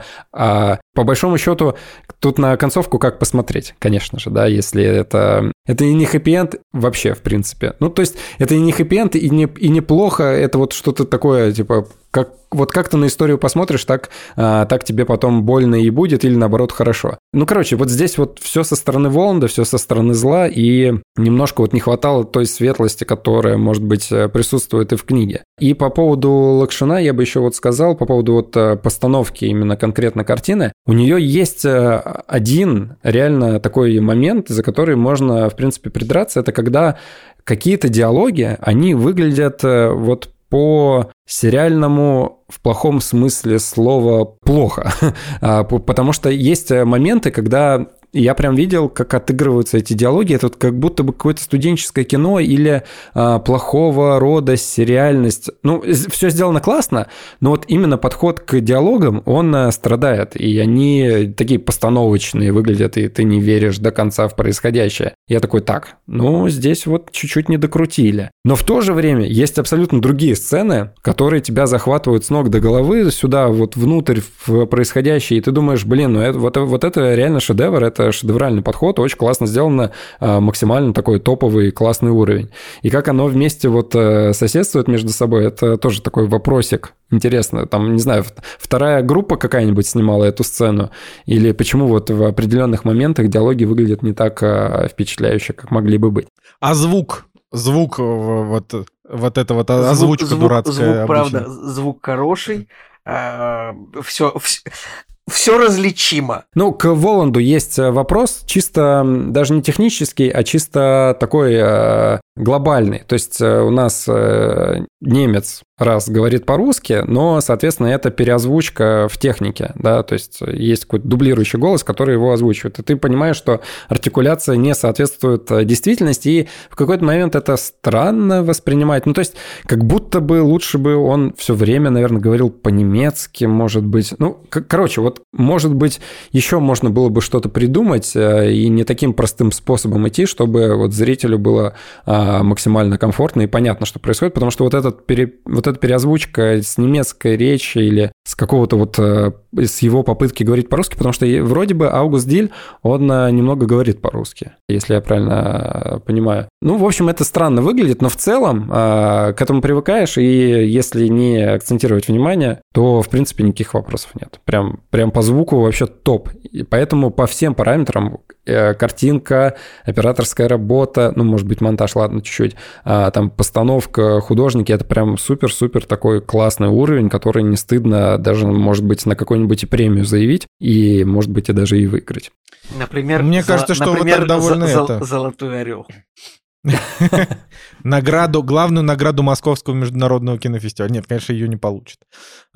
А, но, конечно, вы за, заинтриговали очень сильно, но ожидания слишком... Пере... Э, Жека перегрел, а Николай, наоборот, как-то снизил. Чуть-чуть так что ох, не... охладил чуть-чуть. Мне почему-то не, Николай, кажется... я тебе советую. Я тебе тоже советую, но я думаю, что у тебя будет что-то ближе к моему. Ну, мне так кажется. Не знаю, я просто... Я, я могу так сказать, что мне «Серебряные коньки» Лакшина, правда, очень нравятся. Хотя они, на мой взгляд, чересчур сказочные. Ну, то есть, как бы фильм классный, но такой, чересчур сказочный. Но, но, но, но, при этом я, допустим, вспоминаю, что «Серебряные коньки» был снят вообще для Netflix. Я думаю, блин, ну это действительно вот одна из таких картин, которым вот до, давайте так, до, а, было, было максимально не стыдно в Netflix добавить, потому что ну, потому что Netflix вообще наполнен всяким дерьмом, а «Серебряные коньки» — хороший фильм. И вот я думаю, что «Мастер и Маргарита» мог бы тоже повторить судьбу. И вот интересно, что будет дальше. Потому что либо Лакшин как бы сосредоточится на России, но но в ближайшие обозримые лет 10, а то и больше вряд ли куда-то еще он попадет. А, либо тогда будет снимать вне России, но может затеряться на фоне на фоне каких-то второй, других Николай, голливудских. Второй, второй сценарий гораздо более вероятен. Ну, поглядим, поглядим, да, как бы в любом, в любом случае, правда, интересно вообще, я вот, я, я так-то на самом деле, когда спросил, а, оправдан, оправдан ли хронометраж, я-то как раз имел в виду, что а, ну, то есть вообще «Мастер Маргарита» на 2.40 — это слишком большая история для того, чтобы так мало. То есть это, знаете, это как раз фильм уровня «Убить цветочной луны». типа, вот такого должен быть хронометража «Мастера Маргариты», если делать это фильмом. Но вот, как вы говорите, оттуда повырезали просто кучу всего. Иисуса повырезали, еще что-то. Ну, то есть там, наверное, как бы... Наверное, они все-таки... Этот же фильм изначально назывался «Воланд», да? Вот. Наверное, они все-таки как-то сосредоточились немножко на другой истории. Вот, как мне кажется. Было бы просто странно вот этот фильм называть Воланд, вот если вот он даже вышел, потому что, ну, ну как сказать, э, Воланд, там у него нету каких-то противников в этом фильме, он просто, ну... При... Но он не главное да, действующее он приходит и делает, что хочет, да даже и в книге ну, ну, то есть, блин, страдает мастер, правильно? И Маргарита. То есть, они герои романа в любом случае. Поэтому, ну, даже про Воланда было бы... Короче, правильно, что вот это ушло именно в в, в Цыганова, вот этот фильм, в него больше ушел, чем вот в Волода. Это просто правильно. Ну что, и закончим тогда на, на, на, на обсуждении мастера и Маргариты на этом. А еще это сам, можно последнее. А еще интересно, что, короче, половину фильма на самом деле в Петербурге снимали. Ну там, я не знаю, выйти смотреть, вот когда сцена условно на Патриарших прудах, ну, сцена гибели Берлиоза э, от колес трамвая. У трамвая нет колес. Или есть колес? Есть трамвай колеса? Есть. Это просто, да, просто видно, что это станция метро Московская в Питере, или там больница, это э, Российская национальная библиотека тоже на парке да, Победы. Да, библиотека, это прям, да. Это, это так, так нравится. На самом деле есть making of, э, можно в YouTube найти, как снимали Мастера Маргариту mm-hmm. и посмотреть со стороны. Прикольно, да. Там еще там вот э, сцена, где проходит э, бал у Воланда в финале. Я такой думаю, блин, какой крутой зал, где они такой зал нашли? Думаю, не, нарисован, наверное, задник полностью. Слишком крутой зал, не верю. Потом смотрю, Российский этнографический музей, думаю, типа, этот музей, в котором меня в школе в пятом классе был, и вот не узнал. Короче, кру... мне очень, на самом деле, мне прям супер нравится. Вот, ну, мы привыкли смотреть, вот, не знаю, марвеловские, марвел фильмы, что угодно, американские, и, и там это, там, в общем, всякие места, там, мост Золотые ворота. Мне нравится, что у нас тоже появляются какие-то такие места, которые ты узнаешь в каком-то блокбастере. Все, я закончил. Угу. Да, ну, чё, Жека, ты тогда прощаешься с нами? До каких-нибудь следующих разов? Приятно было услышать ваши теплые молодые голоса. Постараюсь э, вернуться в ближайшее время. Ну тогда, как это, будем на связи, пиши в чатике, как говорится. Я был очень рад, что ты пришел. Возвращайся, пожалуйста, еще. «Кактус» — подкаст о кино и не только. Итак, а, сериал Хейла, который в 2022 году стартанул, а, и вот сейчас выходит его второй сезон, и что-то мне в голову просто дернуло. Я такой, надо посмотреть. А при этом очень любопытно, Николай, что... я нашел Ореол. Да блин.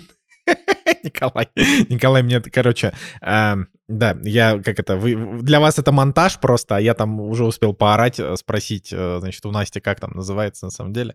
Э, ну, типа, у Хейла нет никакого перевода, но в сериале Хейла — это Ореол, э, и я, наверное, не буду особенно как-то в этом плане спойлерить, но не то, чтобы там есть что сильно спойлерить. Так вот, расскажу, значит, подробнее. Итак, э, про что, про что сериал Хейла? Вот он, он, кстати, вышел на медиатеке, а, и как-то странно, что медиатека заполучила первый сезон вот буквально только что. И как бы и одновременно запустила его со вторым. Насколько я помню, они не запустили его в 22 году, вот только сейчас они его как-то получили.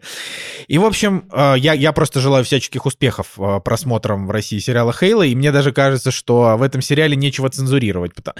Нет, нет, там есть мужские жопы в кадре. Да, наверное, там будет какая-то цензура. Наверное, будет. А, фиг его знает. Ну, короче, любопытно, да, как они, значит, с ним, э, с ним обойдутся. Но э, так или иначе, ну, как бы я, конечно, с сарказмом скажу, но сериал, а, он максимально про все возможные традиционные ценности, я бы так сказал, если правильно говорить слово традиционные, да, потому что там это, это, это вот такой американский сериал, в котором единственное, наверное, а, Единственное, что является таким отражением текущ... текущего времени, это то, что там половина женских персонажей э, это такие мощные тетки, которые что-то разруливают. Ну, как бы они, они там, естественно, есть. Ну, то есть, так вот, там половина персонажей мужских и половина женских, они все там что-то решают, но там женщины это прям вот, они как бы двигатель сюжета, вот давай так скажем. Короче, главный герой, Мастер Чиф. Вообще, что такое Хейла? Да, это игра э, изначально, которая,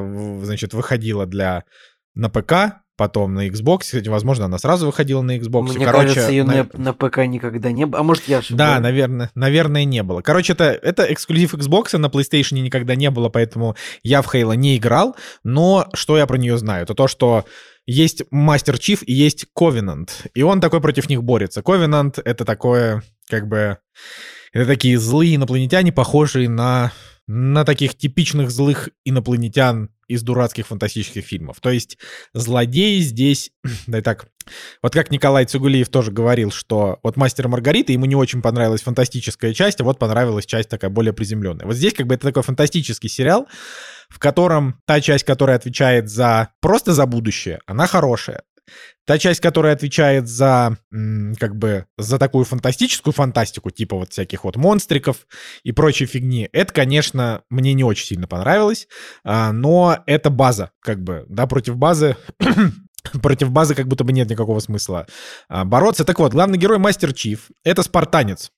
Спартанец — это, так сказать, выведенный искусственным образом суперсолдат. То есть это был человек, но его сделали суперсолдатом.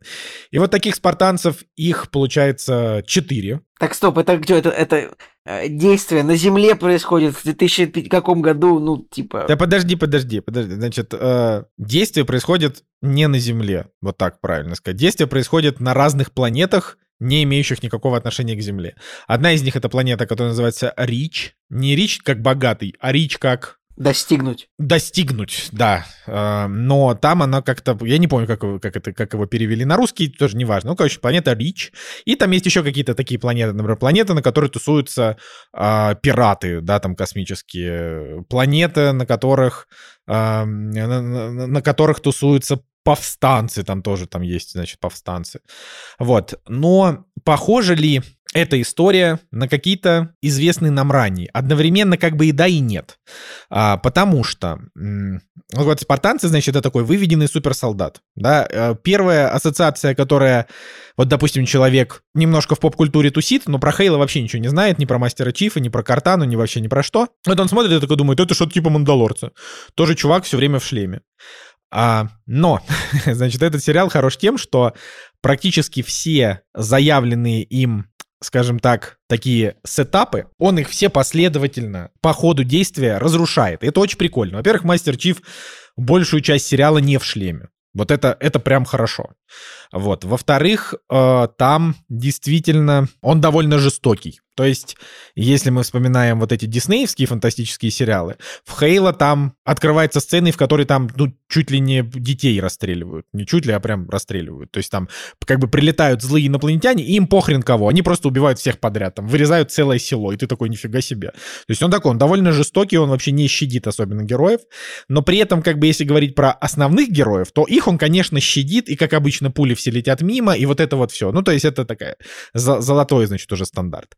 Вот, и вот, значит, вот эти спартанцы, эм, как бы, это такие люди, которым вживили капсулы, чтобы они не испытывали эмоций, и у них есть, э, значит, есть такая женщина-ученый, которую зовут Кэтрин Холси.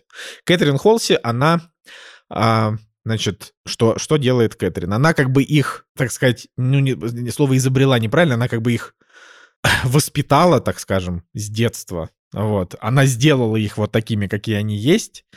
А, и в самом буквально начале, то есть весь заход сюжета заключается в том, что на стороне Ковенанта есть человек, это девушка, которая, значит, вот ее историю я рассказывать не буду, но она типа на их стороне, и ее как бы задача внедриться к, к людям, чтобы там какие-то, значит, похитить артефакты. Это все очень э, реально. Сюжет здесь именно как бы событийно он реально как в компьютерной игре очень слабого такого пошиба. Не как в компьютерной игре какой-нибудь типа Ведьмака, а как в компьютерной игре вот а достань что-то принеси сюда.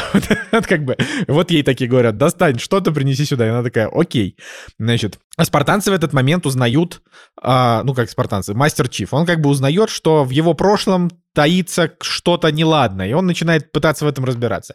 И параллельно третья ветка самая просто мерзейшая. И ветка, которая, когда ты заходишь на My Shows, там, типа, если этой девочки нет в сюжете, там все пишут, слава богу, что Кван Ха не было в сюжете. Там, значит, есть девочка, у которой, типа, отец был сопротивленцем, но его убили в самом начале. А она, как бы, единственная из деревни, кто выжила, и она, типа, хочет свое сопротивление сделать. На той планете, Мадригал, по-моему, она называется, значит, на которой вот она выросла, и на которой было... Мадригал, как корпорация, в которой а, работал Густаво Фринг из Breaking Bad. Вот, кстати, не путаешь ли ты что-то? Я думаю, что нет, наверное. Но э, даже если я... Короче, не, все, я не помню. Вроде Мадригал. Откуда иначе мне это в голове взялось? Я бы точно не вспомнил, где работал Густаво Фринг.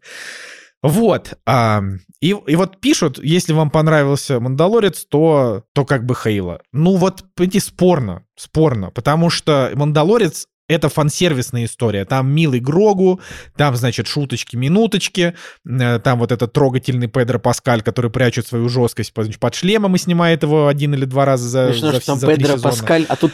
Хейла реально, там вообще не про то. Он, во-первых... Ну, типа Педро что? Паскаль Пабло Шрайбер, ну то есть это... Ну да, да, Пабло Шрайбер, кстати, реально это классный чувак. Его, я его, например, помню по одной из ролей в сериале про девушек в тюрьме Orange is New Black. Вообще в целом это ну, нормальный чувак. И, короче, в роли мастера Чифа он просто абсолютно кайфовый. У него хорошая очень роль в, в мини-сериале Apple TV защищает Джейкоба, он там играет злобного адвоката, то есть не адвоката, а э, государственного обвинителя типа. И, наверное, блин, он, наверное, брат актера Лива Шрайбера или нет? Нет. Э, не, да, не брат. Нет. Да, он брат актера Лива Шрайбера. Брат. Лив, Шрай... Лив Шрайбер это довольно тоже известный актер, который играл, например, в Людях X. Он играл там этого, эх, господи, Саблезубова в Люди X начала Росомаха. Ну, конечно, там есть у него и более клевые фильмы, но это единственное. Я просто в шоке. Нет, просто я знаю, кто такой Лив Шрайбер, и его я типа прям очень давно. Но я прям вообще их никогда даже не пытался совместить. Не, я... Слушай, прикольно. Да, знал это. Молодец, Николай, да, так это подметил. Действительно, братья. А, ну так вот, значит, Пабло Шрайбер очень хороший мастер Чиф. Ну вот он, в отличие от Э, от Дина Джарина. Он постоянно ходит без шлема, он постоянно, значит, испытывает какие-то эмоции, потому что там, ну, происходит события, и он начинает, значит, что-то испытывать. И я так скажу, первые две серии, они такие очень вводные. То есть ты их смотришь, и те как бы нормально, потому что там, короче, все экшн-сцены там тупо кайф. Это тупо, даже если вы не играли в Хейла, это вы поймете, что это абсолютный фан-сервис, там типа стрельба от первого лица, вот это вот все красиво, там э, действительно снято дорого вообще, ну, прям вот эффектно, хорошо. Ну вот. А, но первые две серии, они так или иначе такие немножко вводные, ты как бы не испытываешь, то есть вот заканчивается вторая серия, ты уже два часа смотришь контент, и у тебя нету, как бы, у тебя нету в голове какого-то мнения, то есть ты такой думаешь, ну, вроде бы и неплохо, но что-то как-то хз, да? Но начиная с третьей серии, когда появляется Картана, все сразу становится хорошо, и до самого конца оторваться уже невозможно. Девять серий первого сезона, второго сезона вышло пока две, поэтому я жду, потому что там, там правда, там типа уже это одну за другой. Мы посмотрели очень быстро. О, несмотря на то, что, опять же, серии идут по 55 минут, а я вообще не люблю, когда серии идут так долго. Я люблю, чтобы вот 44 минуты, как Сол. 44-46, нормально. Типа, ну вот 55, но и, и как бы и это, и это сказывается. Справедливости ради вот здесь действительно... Именно, именно столько медленные лошади, вот именно столько там 46, 45. Вот, вот это вот супер, вот супер. А как бы, а, а Хейла, ну типа вот он идет долго, и как будто бы это не то, чтобы супер оправданно долго. То есть там есть какие-то сцены, которые можно было бы сделать покороче, там чуть меньше взглядов в камеру, вот это все. Но зато там монтаж, Николай, который тебе максимально понравится, потому что там все вот, там все очень степенно и размеренно между драчками, а драчек таких там масштабных всего, наверное, 3 или 4 за, за весь э, сериал. 3 я сейчас точно вспоминаю, 4, ну, наверное, там с натяжкой. Вот. Э, в остальном это такая, как бы, получается, фантастическая драма. Но но вот ее, правда, очень сложно с чем-то сравнивать. Сюжет, с одной стороны, примитивный, вот с точки зрения, типа, главного main квеста, так скажем, но в остальном там очень много крутых моментов. Например, а по сути, как бы, это, и это понимается сразу же там практически, да, то есть это, и, и это я сейчас говорю, это, это скорее мое мнение, а не то, как сериал подает. Там, по сути, главный злодей — это не Ковенант, а как бы Кэтрин Холси, которая вот их, вот этих, значит, спартанцев-то вывела, потому что ты с, как бы с течением серии, ты с каждой серии, ты понимаешь, что она-то социопатка абсолютная. И когда ты понимаешь, что она социопатка, ты думаешь, какая же она крутая. Крутая, типа, с точки зрения того, что она, как бы, она играет эмоции для того, чтобы получить то, что она хочет. Она такая искусная манипуляторша, при этом вообще ничего не чувствующая по отношению к людям. И, короче, вот, вот этот персонаж, он хороший. Типа, Холси прям, прям вот Прям супер. Вот. А, и Мастер Чиф тоже, естественно, хорош. Плюс там, конечно, там есть еще, типа, несколько таких любопытных побочных героев, да, с какими-то тоже своими квестами, которые нормально смотрятся. Но а, по итогу я, я говорю, что вот это, это прям такая, знаете, крепчайшая восьмерка, такая крепча, такая стронг 8. Типа, хорошая фантастика, очень качественно нарисованная, а, с, ну, с нормальным небесячим сюжетом, с минимумом сюжетных таких дыр. Ну, не то, что дыр, а таких, ну, когда ты хочешь сказать, а, вот это, вот это натянуто. Типа, здесь такого практически нет. Вот э, действительно зрелищный. Ну, в общем, если любите фантастику, вообще не смотрите, что это по какой-то видеоигре, вам это... То есть на, вы скорее, наоборот, может быть, захотите поиграть в игру после того, как посмотрите сериал. Меня, меня смущает, если честно, не то, что это по игре, а то, что это Paramount+. Ну, то есть, блин, если бы это было снято HBO, я бы вот смотрел. А так я просто не, не верю в то, что это может быть качественный продакшн вот на уровне сценария, э, драматизма, то есть, чтобы это было а, ну, не так, как на Седабе на каком-нибудь, ты знаешь. Ну, вот, я, ну, поэтому... давай так, э, вот Paramount Plus же выходит на Amazon Prime, да? На Amazon, я, это я не выходит. знаю, к сожалению. Вот, и, ну вот, блин, вот я тебе, я тебе говорю. И вот, например, на Амазоне, как бы с точки зрения качественных сериалов, там примерно как на Apple TV. Их не очень много, но они все неплохие. Например, сериал «Джек Ричер», который ты не смотрел. Мы смотрели первый сезон, второй вот тоже скоро посмотрим. Это абсолютный просто, просто тупо топ. Просто огромный белый мужик, триллер слэш-детектив, э, все клево, э, типа вот прям хорошо. Плюс они же, Но ну там э, Prime, да, делают Fallout сериал. Ну конкретно Amazon это Amazon, а конкретно... Нет, короче, Николай, по-моему, ты ошибаешься. По-моему, Paramount Подожди, а Король Талсы? Талсы вот только что вот я, я о нем слышал, да, кто Король, Король Талсы, 8 из 10, крепкий сериал, просто топ. Ну, блин, Николай, ну, Николай, у, ты что-то что не прав. У Paramount Plus все равно очень сильно недостаточно стрит credibility, так сказать, чтобы я вот поверил в сериал от, от этого сервиса. Еще и когда он по видеоигре, потому что сериал по видеоигре это все равно дополнительный способ усомниться. Ну, то есть, условно. Ну, если вот, бы, да. Точно так же, как если бы на Paramount Plus вышла экранизация Last of Us, я такой, ну, вряд ли. А вот на HBO... Поэтому, короче, почему... Я просто... Я подожду, наверное, хотя бы пока на третий сезон продлят, знаешь. Э, вот. Ну, там, там как бы историю первого сезона можно даже как-то посмотреть, да, даже если бы его после первого сезона закрыли, там, там как бы, там сюжет, конечно, продолжающийся, да, это без, бесспорно. А, но даже если бы закрыли после первого сезона, все равно это крутой сериал. Ну, то есть, как бы, вот ты его смотришь и такой, ну да, классная история. Она как бы, типа, в первом сезоне многие сюжетные ветки там себя как-то завершили. Вот, хотя, конечно, я вот, вот смотря Хейла, я хочу, типа, там, три сезона. Вот я хочу, чтобы три сезона прошли, ну, может, четыре, но лучше три. Вот, и я прям вот с, радостью бы их так вот отсмотрел. А, но посмотрим, может быть, он будет скатываться на втором. Я же еще как бы второй-то не начал. Просто, ну, первый и первый крепкий сериал. Ты понимаешь, Николай, ты вот, ты когда рассказываешь про свои вот эти мини-сериалы, которых ты десятками поглощаешь, они в основном все довольно крепкие, хотя про них нахрен никто не слышал. Ты такой, о, какой-то мини-сериал, смотришь, нормально. Вот Хейла такой же. Это тоже, это тоже крепкий, только это не мини-сериал. Он как бы, вот это, ну, это макси-сериал. Ми- мини-сериалы, просто вот у меня есть, типа, такие точки. Вот я доверяю, например, я доверяю э, сериалам, которые сняты вот BBC One, ну, типа, британский. Вот, вот, короче, все сериалы британские снимаются в основном при поддержке BBC One, такой канал. HBO доверяю, ну, то есть Warner Max доверяю. Netflix не доверяю, честно. Должно быть, как бы, такое, больше, вот, что-то должно быть, чтобы меня убедить.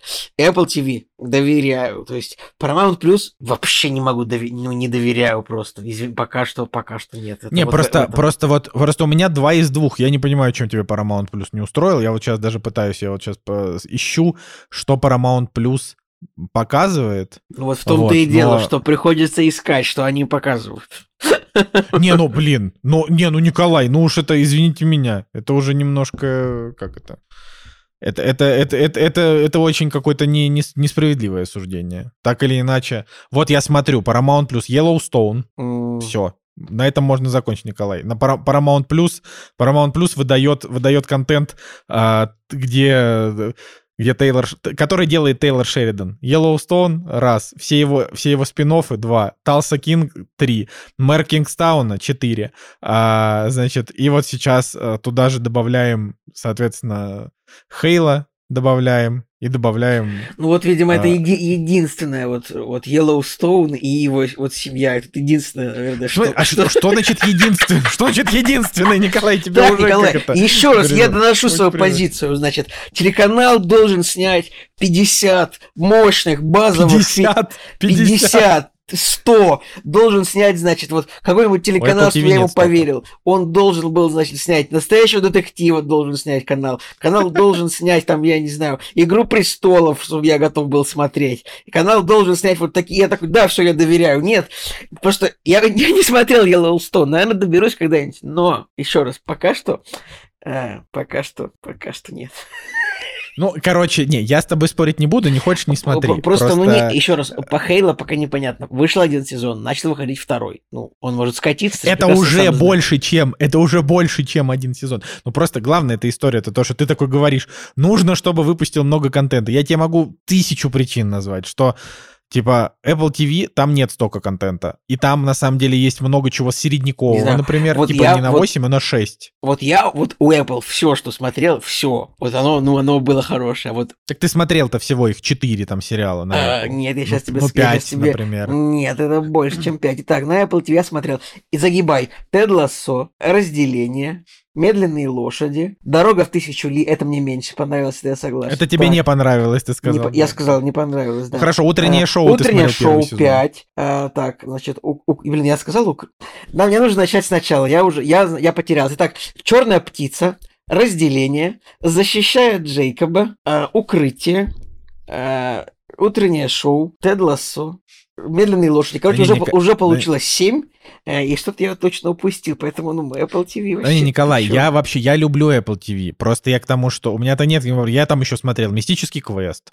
А, понимаешь, там еще есть э, сериал, господи, «Тегеран», да, у которого тоже там оценки высокие. Но там же есть и сериал «Видеть» с Джейсоном Момоа, у которого низкие оценки. Не Вот в этом дело. Просто дело в том, я что на Apple не- TV...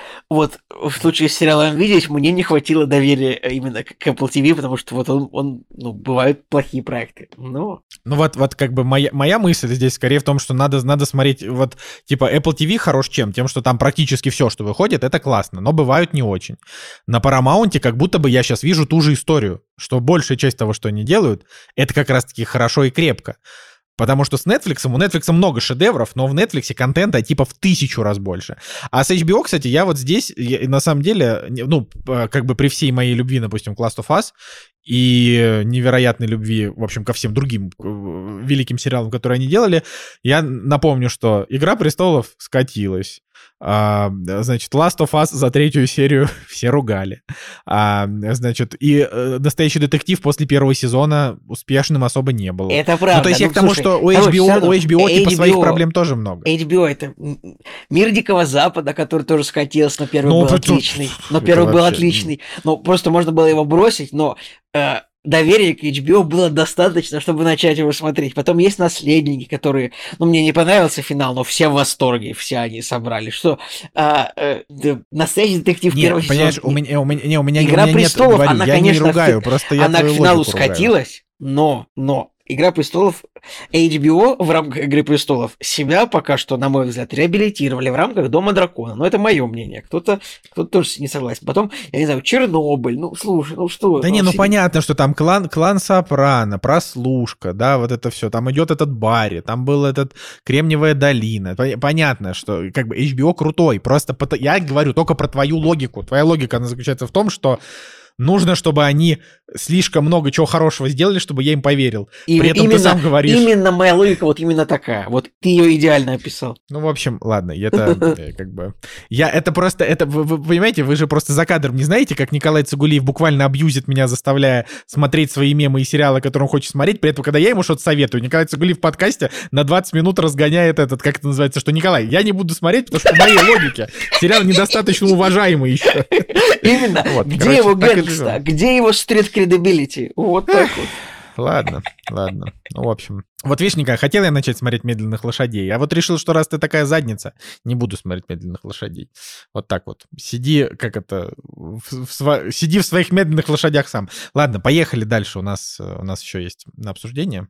И я думаю, что, Николай, э, ты как раз можешь начать. «Кактус» — подкаст о кино и не только. Итак, друзья, что же, у нас фильм от подписчика, и, кажется, новый подписант, так сказать, э, в нашу рубрику с, с фильмами заказанными.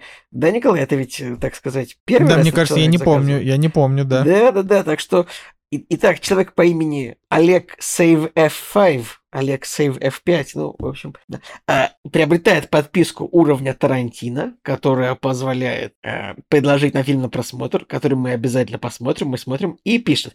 Большой привет всем в этом чате. Я бы хотел заказать на просмотр фильм «Вивариум» 2019 года. Я много кому советовал посмотреть его, и мнения сильно различались, как и понимание сути. Каждый видит что-то, что-то новое. Так вот, хочу узнать и ваше мнение. За мир, за дружбу, за гидрометеослужбу. Николай, это, видимо, какой-то в твой адрес посыл про гидрометеослужбу. И, вероятно. Вот, действительно. Итак, фильм «Вивариум». Э, название такое, много, э, многообещающее название такое, вот что-то такое, что-то такое в духе Терри Гиллиума, какой-то вот воображариум доктора Парнаса, теорема Зеро, «Вивариум» куда-то туда. Но на самом деле это, так, это европейский фильм э, и- ирландско-бельгийско-датского производства. И вот, так сказать, если бы я его посмотрел так вот на страницах типа Кинопоиска или где-то еще, я бы, конечно, прошел мимо этого фильма, потому что рейтинг 6,1 Кинопоиска, и что еще более пугает, MDB 5,9.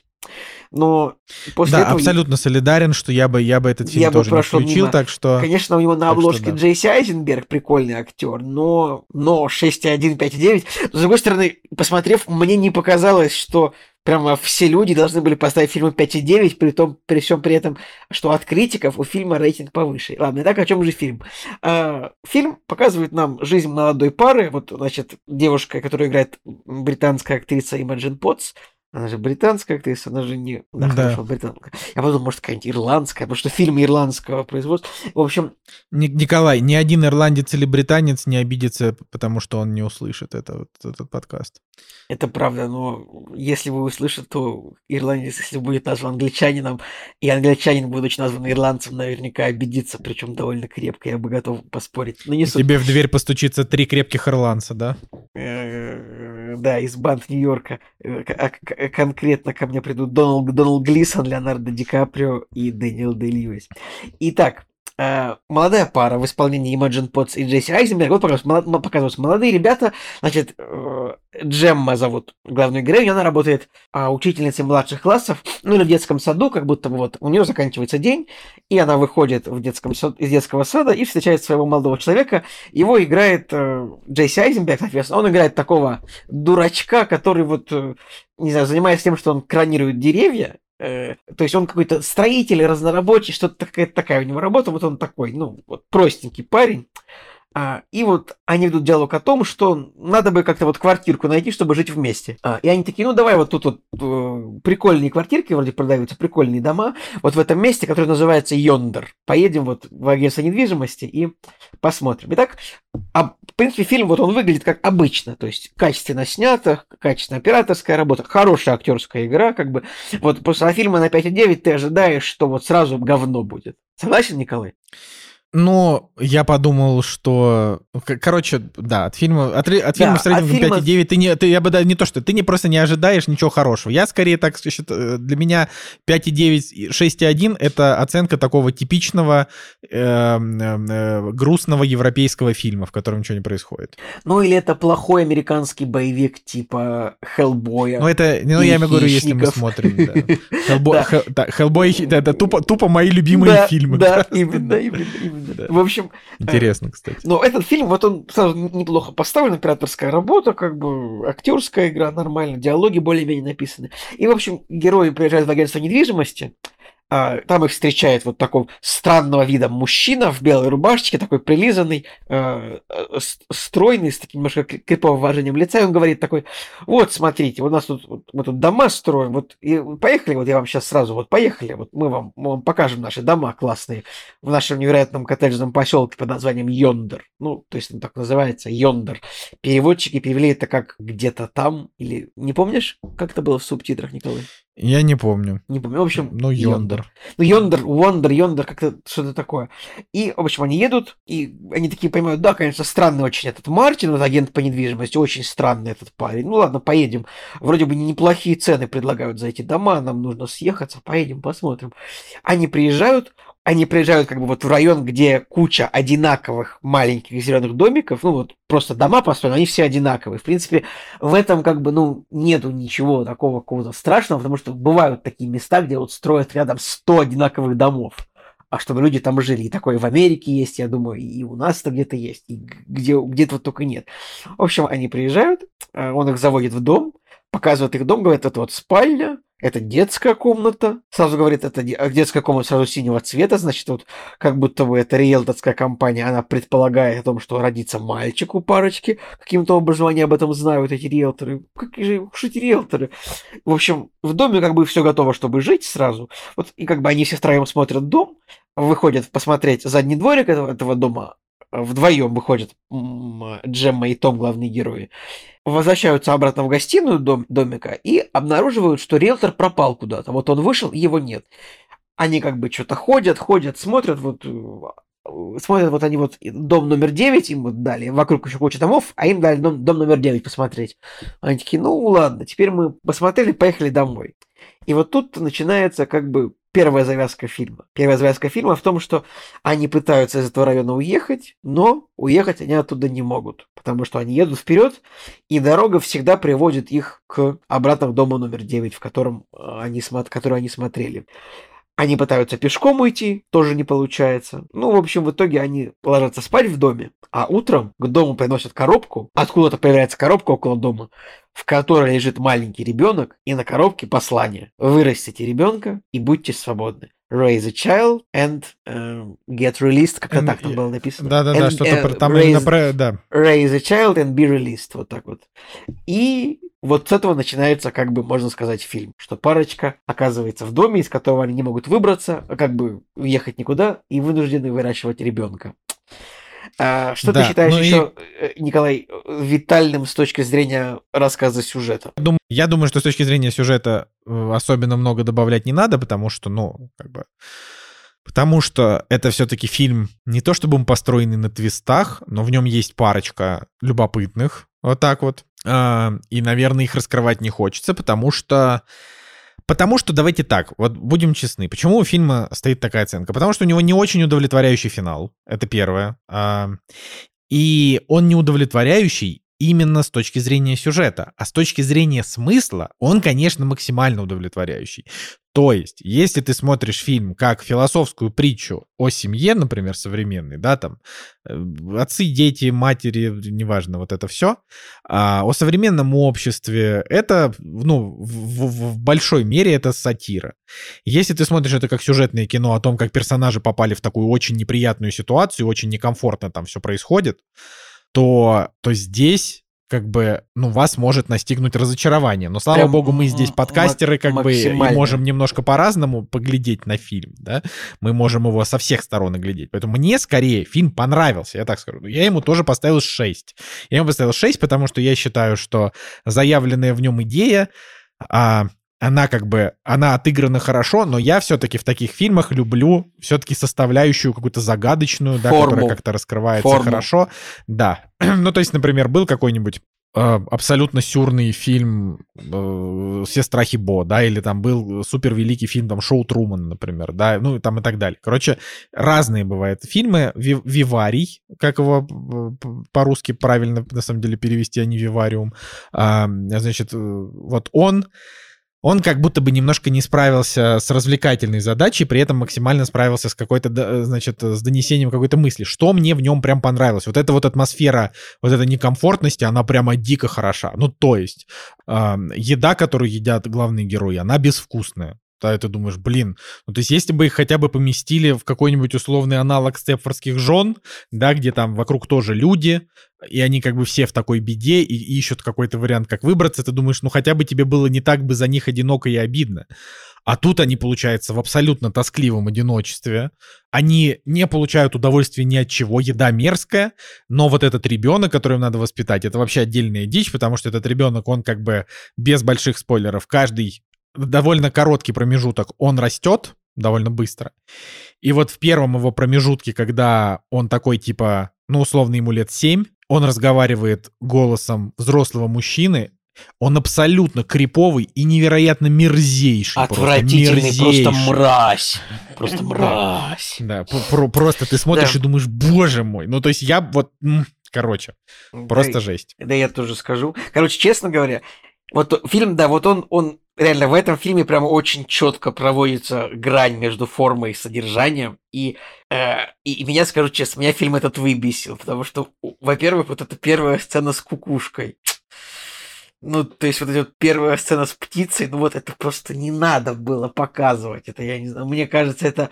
Я не знаю, ну, я, ну, режиссер, ну, он людей за идиотов держит, то есть это никак не... Ну, это в сюжет никак не это самое, не, просто не, не вписывается, просто чтобы как бы добавить э, смысл, который и так понятен потом. То есть, ну, вот просто ка- каждая сцена ты такой, вот, значит, появляется в семье ребенок, Муж с женой отдаляются друг от друга, муж уходит заниматься из семьи работой, копает себе могилу. В общем, просто проблема в том, что настолько просто вот очевиден весь тот смысл каждой сцены, что мне это просто, я не, просто невозможно вот это смотреть. Не, ну потому- мне, Николай, мне вот, например, понравилось то, что как бы ребенок, конечно, он мерзейший, да, но есть же, то есть там же, ты понимаешь, он же типа, он их очень сильно много пародировал, да, вот там ребенок типа приходит с утра и как бы воспроизводит их диалоги. Но при этом он же, он запоминает те слова, которые как бы они ему говорят. То есть они его изначально воспринимали типа не как ребенка, а как какого-то монстра непонятного, а, не испытывали к нему там ну, никакой любви, это, ничего. ну, это как бы... И он типа, как бы, он, он типа их, он их э, как бы отражение их, э, понимаешь? То есть когда... э, ну, Я не только я хотел сказать, что это история условно о каком-то нежеланном ребенке, который родился в несчастливой семье, его не очень-то хотели, поэтому вот просто здесь на всех уровнях, здесь мне просто не от чего получать развлечения, потому что я в каждом, буквально в каждом моменте, я вижу, типа, какой-то вот этот вот, э, что лекции мне читает режиссер о том, что происходит вот в несчастливой семье и вообще в семейной жизни. Вот я просто вижу, вижу ка- каждую... Просто мне, режиссеру хочется просто по, по морде дать за то, что он берет священную тему инопланетян, буквально вот намазывает два малюсеньких кусочка, вот буквально там буквально вот две сцены, вот книжка и вот погоня, вот полторы минуты того, что нам это показывается, он такой, ага, а я тут вот немножечко добавлю инопланетян, чтобы это веселее смотрелось.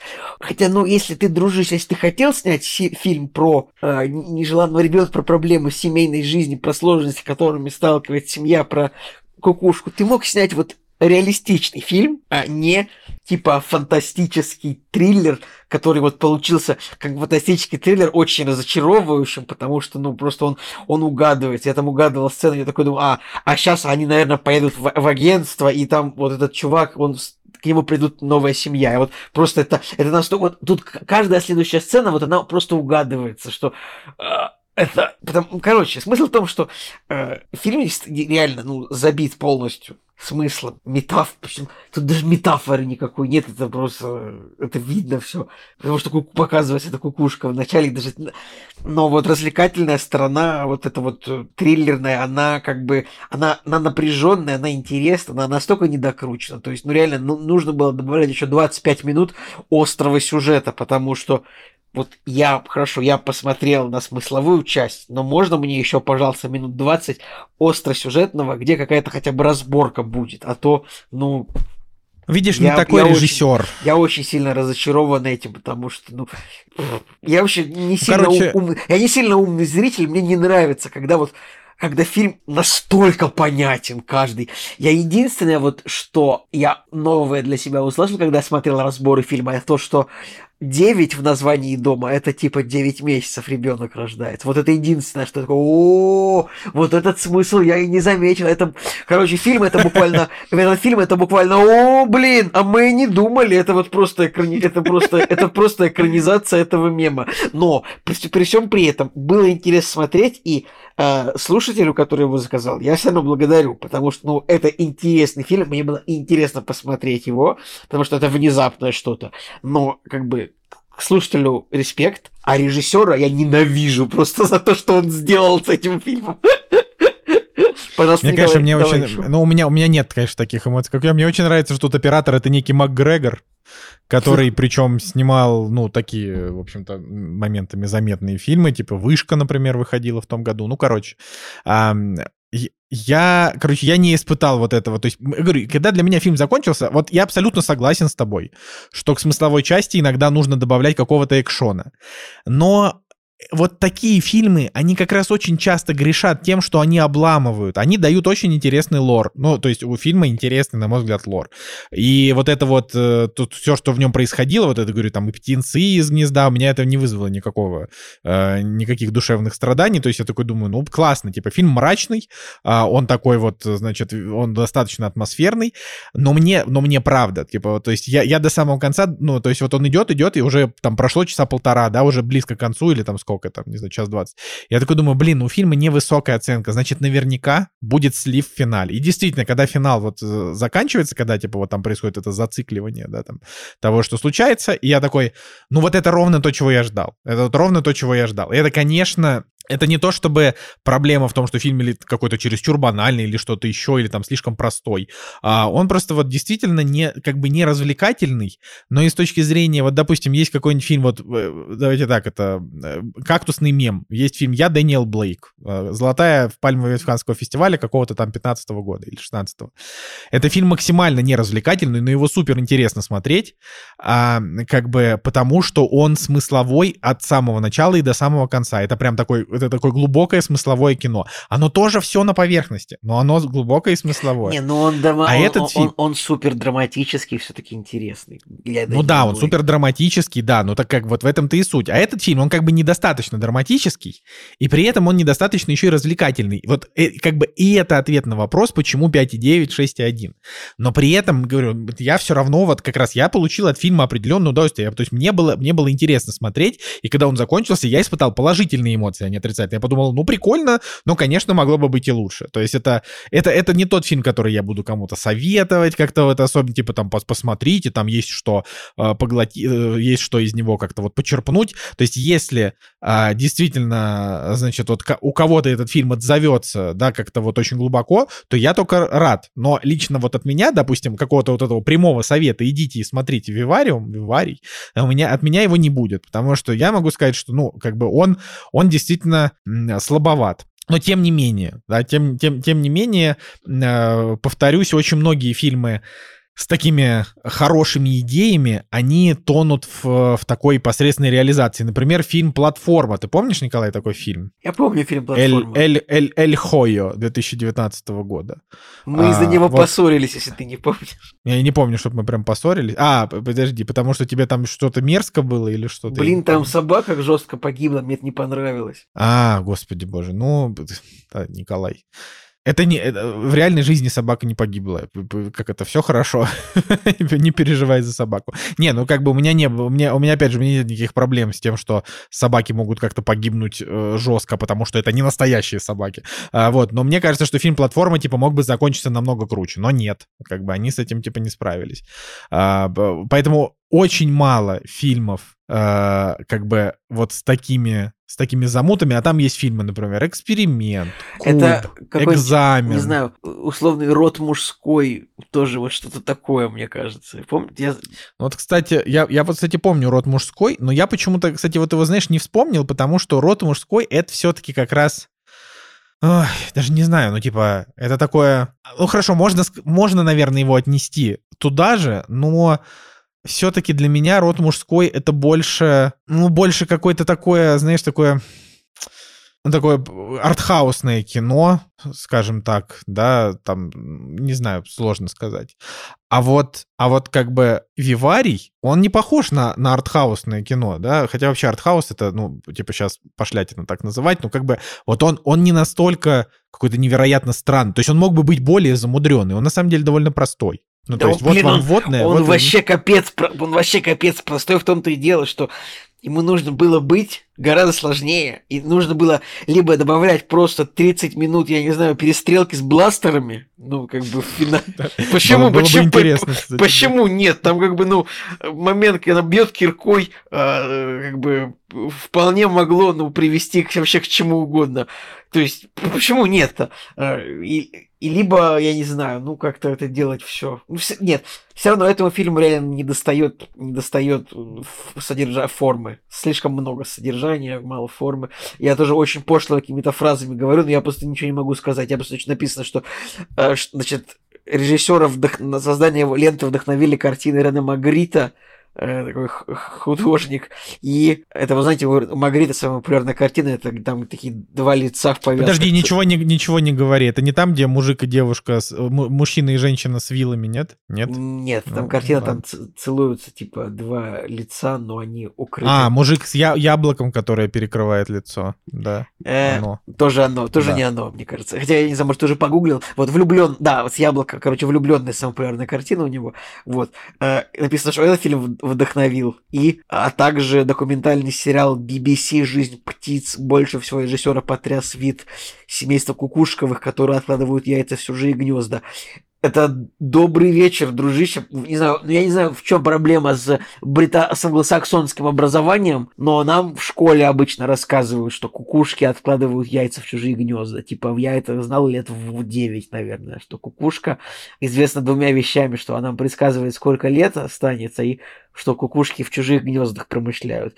То, что этот самый режиссер посмотрел, блин, фильм BBC про птицу, такой, блин, сниму-ка я супер, э, как, как мне, супер, как мне кажется, метафорический, философский, супер содержательный фильм с глубоким смыслом. Наверное, не все поймут, что кукушки Короче, поселяют. Я еще добавлю кукушку в начало фильма, чтобы это было прям... Угу, да. Метакритик нормальный, э, золотая пальмовая ветвь, э, ну не золотая пальмовая ветвь, а пальмовая золотая, там вообще каких-то... там какая-то поддержка ну, Спонсорская, спонсорская ветвь, ветвь, да. Да, ну то есть...